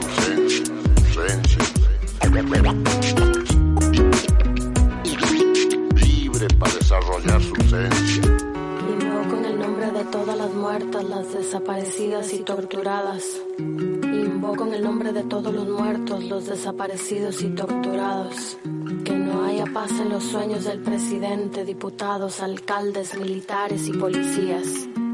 Que la casa de los mil espejos le devuelva su reflejo. Nos piden paz y respetar la democracia y luego nos apuntan la cabeza con sus armas. Han saqueado al Estado con todas sus arcas. Nosotros pobres y riendo a carcajadas. No pasa nada. Noticiero pronostica una mañana soleada. No pasa nada.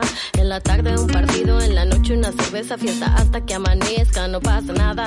Nos mienten en la cara. El salario para abajo y la comida cada vez más cara. Cada vez más cara. Ay, Nos mienten en la cara. Este fuego que traemos les quemará la máscara. ¿Y quién dijo que la guerra no había terminado? Nos siguen desapareciendo, nos siguen golpeando. Desde Abyachala, del sur y del centro. No nos cansamos, seguimos resistiendo. Vamos a la vida, aunque nos den la muerte. No descansarán en paz, malditos presidentes. Por las 56 niñas en Guatemala, prendemos estas velas. Fuego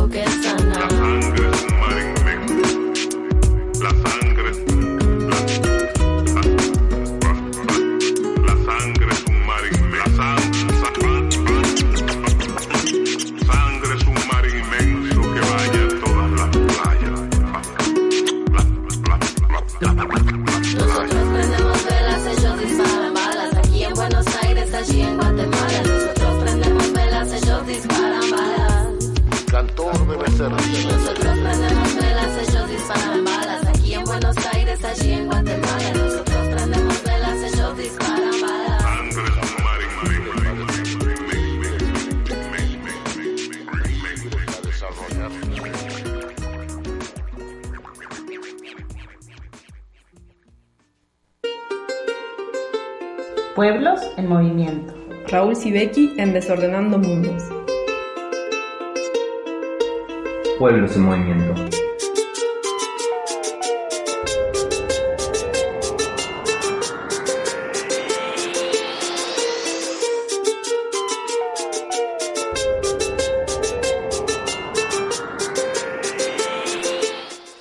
Bueno, seguimos en Desordenando Mundos y como escuchaban en esa preciosa presentación que tiene esta columna, de las pocas que tiene presentación, ya estamos arrancando Pueblos en Movimiento con Raúl Sibeki. ¿Cómo andas, Raúl?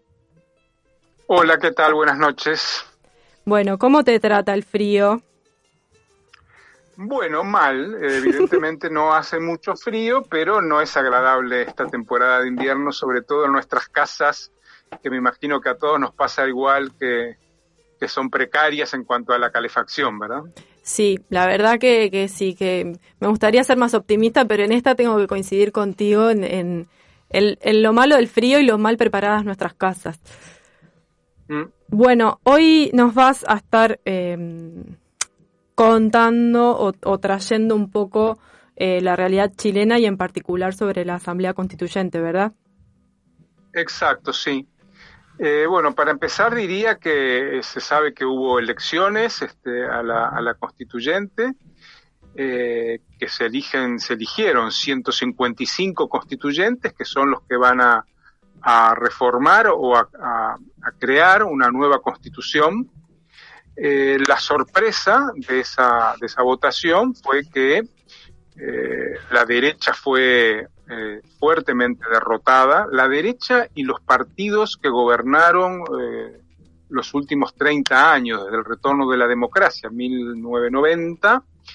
Entonces, eh, básicamente los dos sectores, o sea, la derecha pinochetista, que quería tener un tercio de la constituyente, quedó bastante lejos, y la, la, concertación, democracia cristiana, Partido Socialista, Partido PPS, el, PPD, perdón, partido eh, Ricardo Lagos, eh, también salió muy mal parado.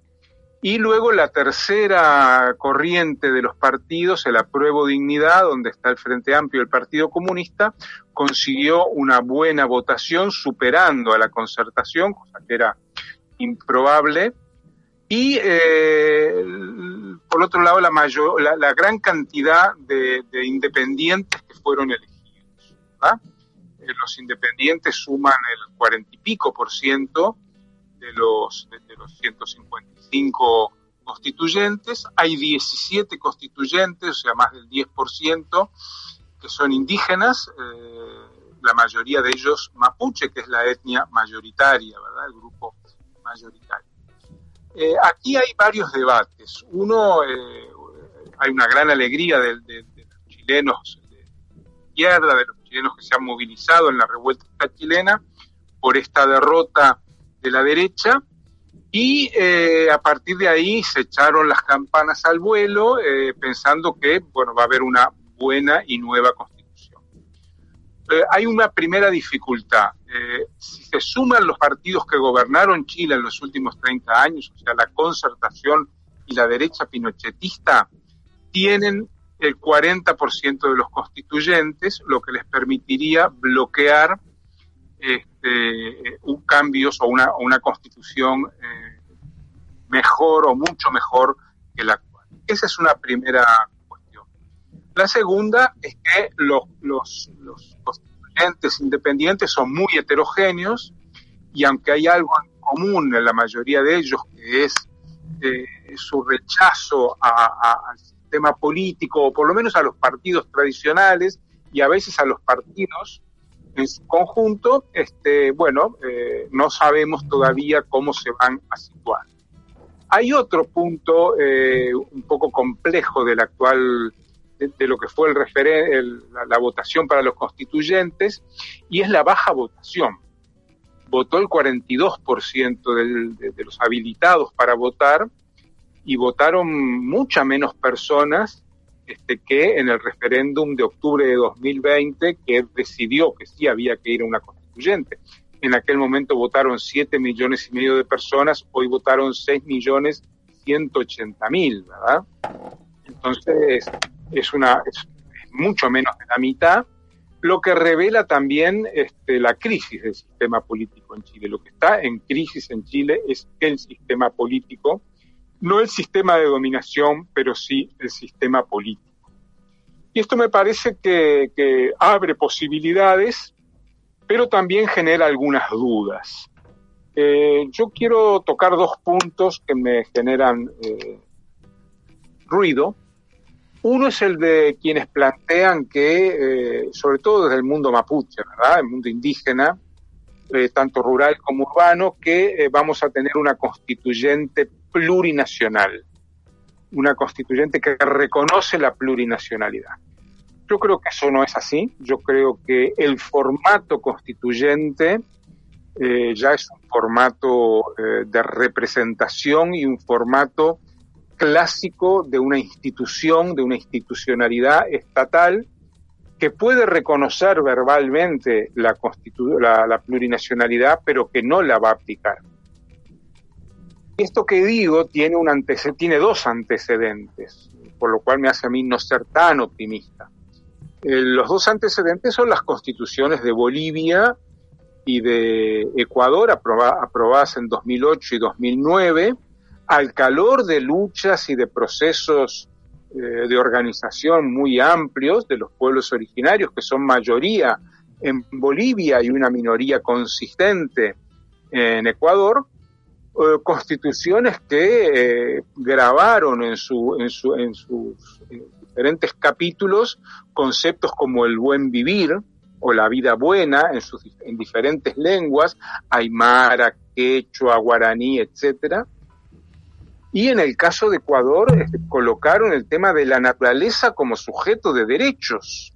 Y luego se siguió con el extractivismo, con los hidrocarburos, la minería, etcétera. Entonces quiero decir con esto, una constituyente finalmente es un papel que se aprueba y que dice ciertas y después llevarla a la práctica es otro problema.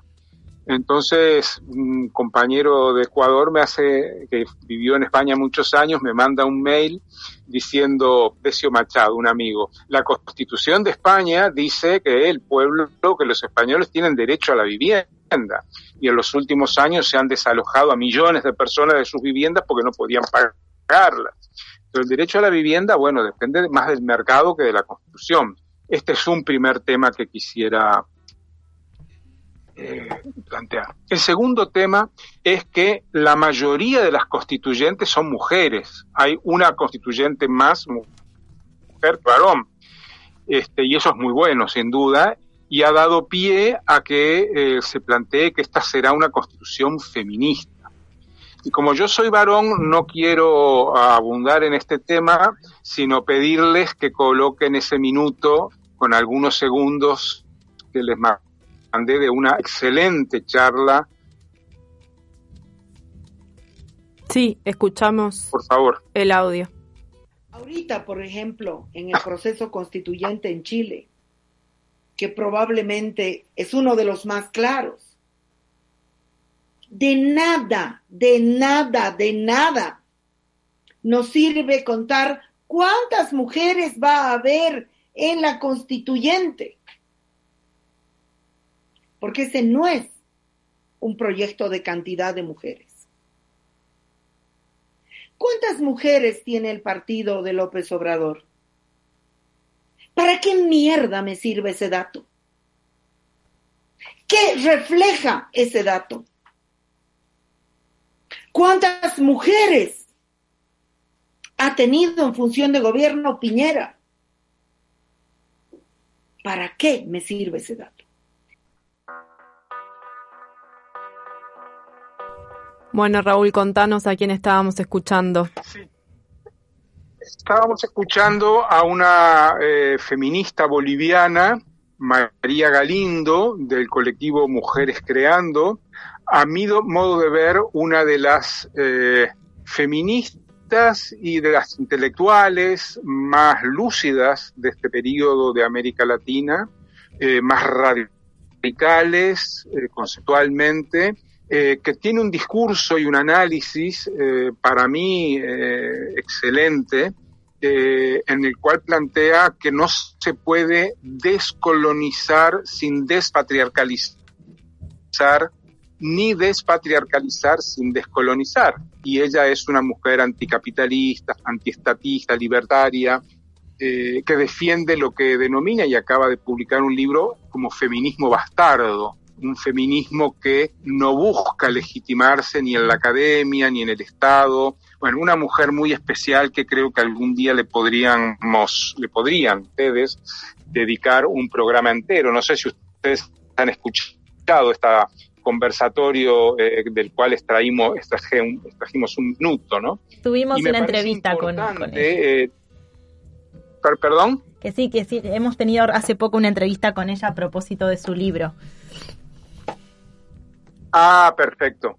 Entonces eh, omito decir muchas más cosas. Yo creo que la intervención de María es importante porque, claro, mm, mm, hay un, hay un balance que ella hace de la primera ola del feminismo, lo que ella dice, el fracaso de la revolución feminista de los 80, que fue institucionalizada, que fue dominada por una tecnocracia de género internacional, y entonces ella alerta contra que eh, no hay una institución este, estatal que pueda ser feminista, como no hay una institución estatal que pueda ser emancipatoria.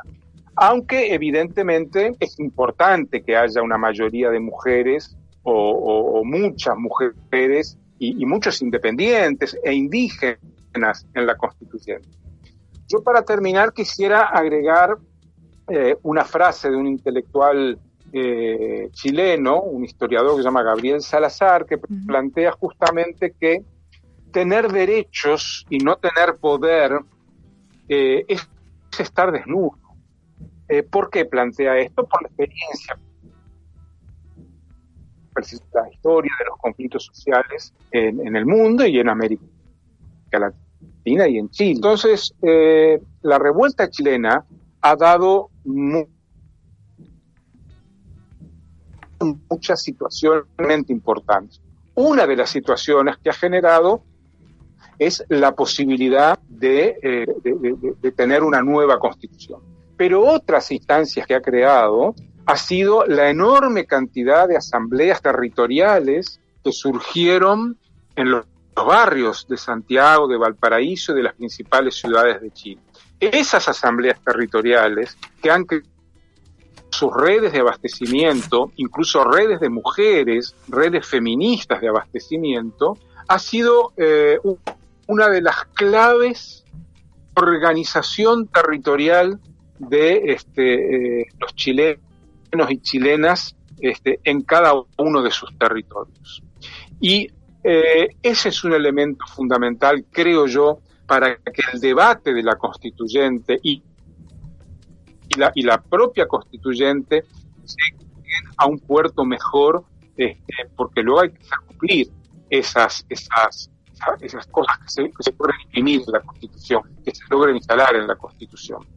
No alcanza con una constitución que diga cosas para y yo creo que ahí este, la propia eh, revuelta chilena es un debate y una reflexión este, más a fondo sobre por dónde ir ahora. Bueno, si ya hay una y podemos tener eh, cosas muy importantes que seguramente va a tener aspectos positivos y bueno, y cómo seguimos, ¿verdad? Porque no nos olvidemos, en el fondo lo que estamos discutiendo es la- no la creación de una institución determinada, que todas y todos sabemos que las instituciones pueden ser lo contrario de lo que fueron creados, sino crear una, sino construir una cultura de nuevo tipo, que sea genial, que no sea patriarcal, que a eh, mestizajes de, que la enriquezcan y bueno, y esa cultura, esa nueva cultura política todavía no existe, todavía eh, en el mundo no existe. Hay atisbos de eso, hay, hay desarrollos de eso en los movimientos de los pueblos originarios, en, en- en los, en los feminismos, hay avances hacia eso, pero está muy lejos de ser una cultura política, aunque la palabra hegemónica no debería haberla dicho, o no me gusta, eh, una cultura política que se ha común, como dice Raquel Gutiérrez, de, de, la actuación colectiva de, de mucha gente. Todavía esta cultura política no es sentido común y está empezando a abrirse paso desde abajo hacia arriba, desde las ferias hacia el centro, todavía muy lentamente. Entonces, bueno, eh, la situación de la constituyente en Chile representa, como todo en la vida, un avance, un paso adelante y una serie de riesgos y una serie de eh, peligros de que toda aquella energía este, sea, se evapore, ¿verdad? O sea, mal conducida hacia objetivos que no son los que ella quiso. Y digo esto porque después de tantos años que uno tiene, este, mm, hemos visto muchos procesos, ¿verdad?, que han, que han fracasado, ¿verdad? Hemos visto eh, movimientos populares, movimientos sociales, este, del más diverso tipo, que han sido, y gobiernos y revoluciones que han sido reconducidos hacia objetivos opuestos a los que se planteaban. Entonces, bueno, con celebrar los avances y con advertir eh, los riesgos, este, creo que ya es suficiente para abrir un debate sobre la constituyente chilena.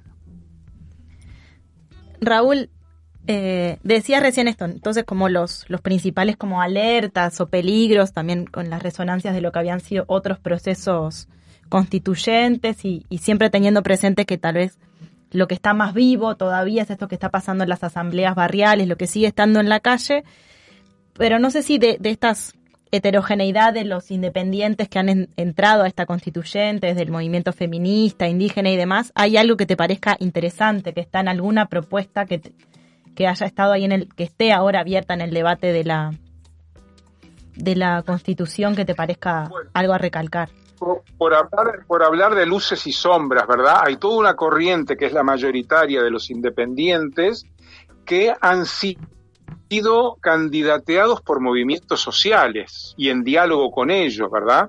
Este, no, no solo esos eh, candidatos eh, de los pueblos originarios, sino la mayoría de los independientes de los movimientos barriales, territoriales, feministas, han, jugado un papel importante y algunas personas este, directamente militantes, activistas de estos movimientos que mencioné, han sido elegidas. Todavía, bueno, van a llevar las propuestas de esos, de esos movimientos, ¿verdad? Sobre el tema de la violencia contra las mujeres, sobre el tema del agua. El agua en Chile es privada. Vos no podés tener un tanque que recojas el agua de lluvia, está prohibido eh, en el tema del agua, en el tema de la minería, en el tema de, los cuidados. este, hay propuestas interesantes. Y ahora les voy a dar la mala, ¿no? Porque tienen que hacer las dos cosas, ¿no? Cada constituyente durante los nueve meses o el año que esté en ese cargo recibe un salario de 3.400 dólares, o sea, calculen un salario como un diputado de aquí, ¿no? Eh, bueno, entonces están las luces y las sombras. Son constituyentes, pero van a recibir semejante salario que veremos qué hacen con eso. Este, yo creo que muchos de ellos y de ellas tendrán la mejor disponibilidad, pero sabemos que también los partidos tienen todavía un poder de veto porque son la mayoría en la Cámara, eh, todo el arco de los partidos. Hay un partido de izquierda que se llama Frente Amplio, que no tiene nada que ver con el Frente Amplio de Uruguay, pero cuyo candidato presidencial, eh, Boric, fue el que firmó a espaldas de la gente el 18 de noviembre del 2019 esta salida este, eh, junto a la, de- a la ultraderecha y a la concertación, ¿verdad? El Partido Comunista no, se negó a firmarlo. Entonces, bueno, mm, el temor es que entre gallos y medias noches consigan eso, ¿no? Llevarse, este, de, ese enorme movimiento este, y que los independientes no actúen como un bloque. Esperemos que sí. Yo creo que va a haber voces bien potentes, en- ya las hay, este, pero va a haber voces bien potentes. Yo confío mm, en los pueblos, el pueblo, en delegados mapuche, en delegadas feministas y en delegados de la lucha antiminera y por el agua. Yo creo que esos son los, los perfiles más interesantes de lo que puede operar dentro de la constituyente y aunque no se aprueben sus iniciativas, va a haber voces que van a denunciar, que van a levantar una plataforma, que van a decir en voz alta este, las opresiones eh, eh, que quieren que estén reflejadas eh, en la Constitución. Bien, ojalá que sí, que, que sea así, que ese, ese espacio al menos sirva para eso, para situar otras voces. Y bueno, y también seguiremos de cerca lo que pasa no solo con la asamblea, sino con estos otros procesos que vos mencionabas en los barrios y, y todo lo que abrió la, la revuelta de- del último año y medio en Chile, que es mucho más que, que esta asamblea, ¿no? Eh, Raúl, te despedimos, te agradecemos como siempre eh, el espacio y nos reencontramos contigo el mes que viene. Muy bien, un abrazo a las dos este, y bueno, y estamos en contacto. Muy bien, gracias Raúl. Saludos. Chao. Chao.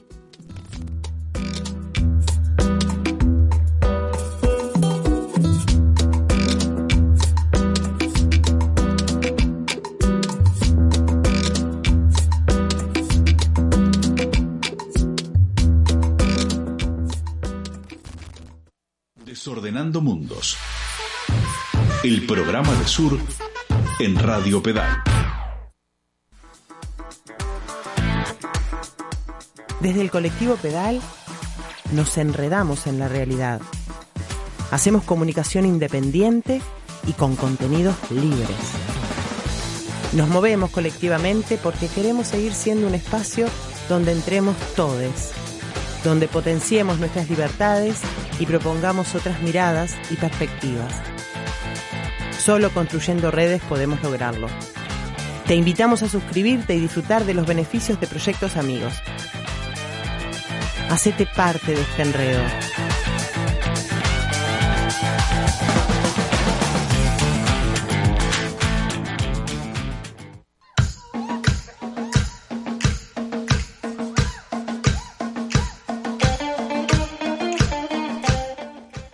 Bueno, eh, vamos a ir cerrando este Desordenando Mundos de hoy, de este miércoles, noveno programa de la segunda temporada. Me gusta escuchar la cortina de los bichos atrás, entonces me, me gustaría dejarla un ratito más, pero eh, invitándoles a leer eh, Sur, como siempre, el, el portal Sur del que somos parte, porque hay cosas re interesantes que tienen todo que ver con lo que hemos estado conversando en este programa, ¿verdad? Sí, por ejemplo, la, la manifiesta sobre la que fuimos conversando con las eh, compañeras de Hacia una trama feminista de la educación en base a esta pregunta ¿qué vida queremos? Está ahí en el portal. Está la manifiesta de la educación del 3 de junio, a la que insistimos en que vale la pena leer y resonar en esas preguntas y cada cual eh, verá mañana si puede reunirse con otras, parar, de qué modo, pero un modo de estar en el en el paro, de estar en el 3 de junio, es leer esta manifiesta. También hay otra nota que está hace varios días, que también tiene que ver con el tema, es una nota que escribió Profas, este, esta colectiva de profesoras feministas que se llama La educación en pandemia y que está desde la semana pasada, pero vale la pena seguir entrando a este debate y seguir pensando qué pasa con la virtualidad, si, es, si hay educación, si hay control, qué pasa con el aprendizaje, qué pasa con, con la virtualidad que también se sostiene con otros cuerpos.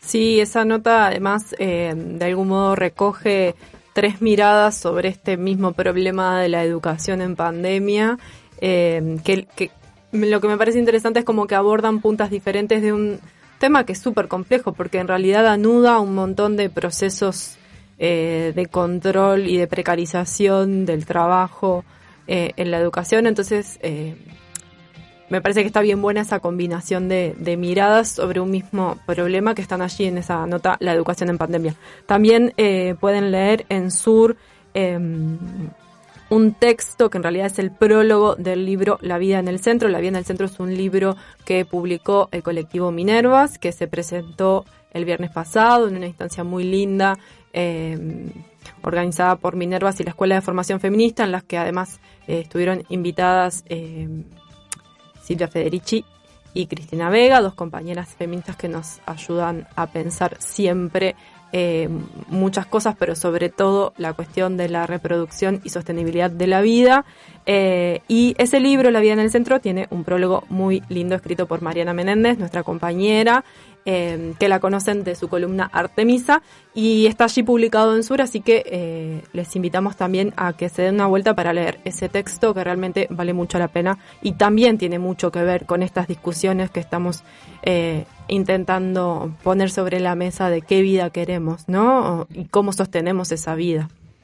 Exacto. Y también mencionaba Raúl hace un ratito a María Galindo, escuchábamos la voz de María Galindo y su, su agudeza siempre para, para nombrar los procesos de institucionalización de los feminismos y para dar cuenta como de, de los riesgos eh, y con esta misma consigna no se puede descolonizar sin despatriarcalizar, que tanto sentido nos ha hecho, hemos hablado nosotras mismas de despatriarcalizar la vida en las consignas feministas en Uruguay.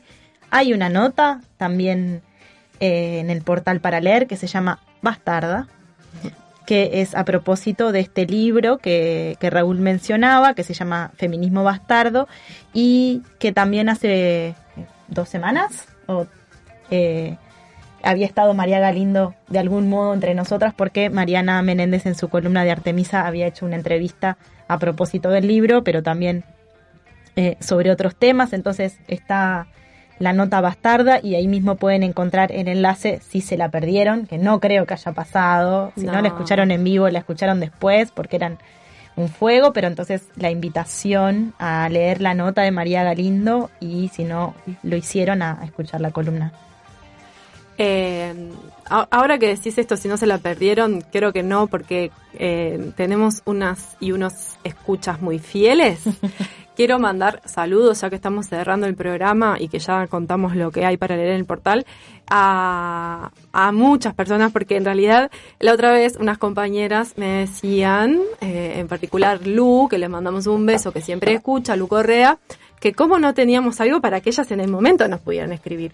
Entonces Claro. reclamaban también con Dai y otras otras compas y amigas de, de Minervas, y esto era en un espacio, en una comisión, en la comisión de formación, que ya les mando un beso a todas, de cómo no teníamos nosotras como un canal para que nos manden en el momento sus comentarios, saludos y demás. Bueno, no lo tenemos, pero bueno, podrían escribir, a veces nos escriben en nuestros mm, mm, WhatsApp personales, pero, eh, pero sabemos que están del otro lado, así que les mandamos saludos. También yo quiero mandar saludos a Camilo, mi amigo que está escuchando desde la playa, desde la Paloma. Capaz que ahora ya se volvió a la casa, pasé frío y debe ser de noche, pero que hoy estaba escuchando desde la playa con toda nuestra envidia. Le mandamos saludos.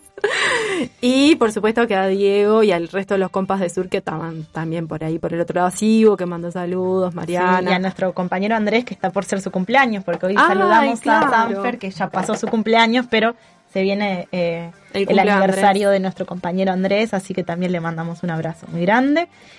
Hoy escuchamos una música increíble, siempre, siempre con el perreo. Escuchamos Ni Una Menos de Chocolate Remix, una canción tan importante para, para esta previa del 3 de junio. Escuchamos la versión de eh, Kira, de brujería de Kira, pero esta versión que hacen profas, que, insisten en ponerse pilla frente al teletrabajo. Y escuchamos Velas y Balas en una versión de Rebecca Lane y By Flow. Sí, eh, una, una canción re linda. Bueno, Rebecca Lane, que además es de Guatemala, y hoy mencionamos justo a, a Gladys, eh, que también es de allá. Eh, esta canción les invito también a ver el video, que está re bueno porque está hecho en, en el, o sea, está filmado en el medio de movilizaciones en Argentina. Eh, así que está, está buena la canción, pero también ver el video. eh, y bueno, también justo que hoy estuvimos hablando del Ni Una Menos, que es estuvo en, en Buenos Aires un, un ahí un, un lugar como bastante importante, digamos, para que esto existiera. Eh, está bueno ver ese video también. Eh, recordarles, como hacemos siempre, que entren a la página de Radio Pedal, bichen todos los contenidos que an- andan por allí, eh, súper interesantes, pero que también se suscriban, porque este espacio en el que estamos hermoso, que además andan por ahí los compas y las compas siempre acomodándolo y poniéndole mucho amor para que sea un cada vez más lindo. Eh, bueno, para que este espacio exista se necesitan recursos, entonces suscríbanse a Radio Pedal, eh, tienen allí en la página todas las indicaciones para hacerlo y con un aporte pequeño, mensual, eh, ayudan a que este espacio exista. Y otra cosa que existen y queremos que sigan existiendo son las ollas. No queremos que exista el hambre, pero sí queremos que existan las ollas y las iniciativas populares y comunitarias que nos permiten sostener la vida y la alimentación. En Radio Pedal funciona una olla todos los miércoles y de 10 a 14 horas se pueden acercar a traer sus donaciones, así que no dejen de hacerlo porque también es un espacio que requiere del sostén de todas y todes nosotros. Eh, ¿Algo más? No, con esto, con todos estos avisos, Todos estos avisos. parroquiales, lo que queremos es sentirnos vivas, volver a decir vivas nos queremos y ni una menos. y nos vamos a ir eh, de vuelta con una canción, que es la canción que compartíamos de la creación de las profas, porque celebramos nuestras creaciones y nos celebramos vivas y entramadas, así que a ponerse pilla.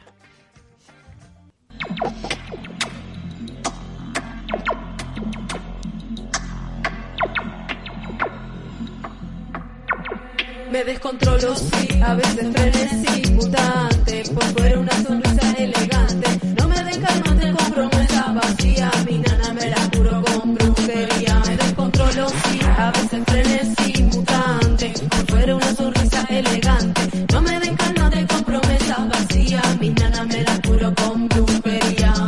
Con el cepilla amiga, el teletrabajo chupándote la vida. Fíjate que ya no salí ni a la esquina, es que virtualidad todo el día. No pides con la productividad, la vida está primero que el capital. Esa jerarquía avancia de la sociedad, pero no tuya, no, no. Estás aislada y a mí me preocupa. Antes eras piola y ahora en la patrulla. Controlando que cumplamos con la burocracia institucional. Me descontrolo, sí, a veces frenesí, mutante. No fuera una sonrisa elegante. No me den calmante con promesas vacías. Mi nana me la curo con brujería. Me descontrolo, sí, a veces frenesí, mutante. No fuera una sonrisa elegante. No me den calmante con promesas vacías. Mi nana me la curo con brujería. Con esta amiga, el teletrabajo chupándote la vida. Consume tu cuerpo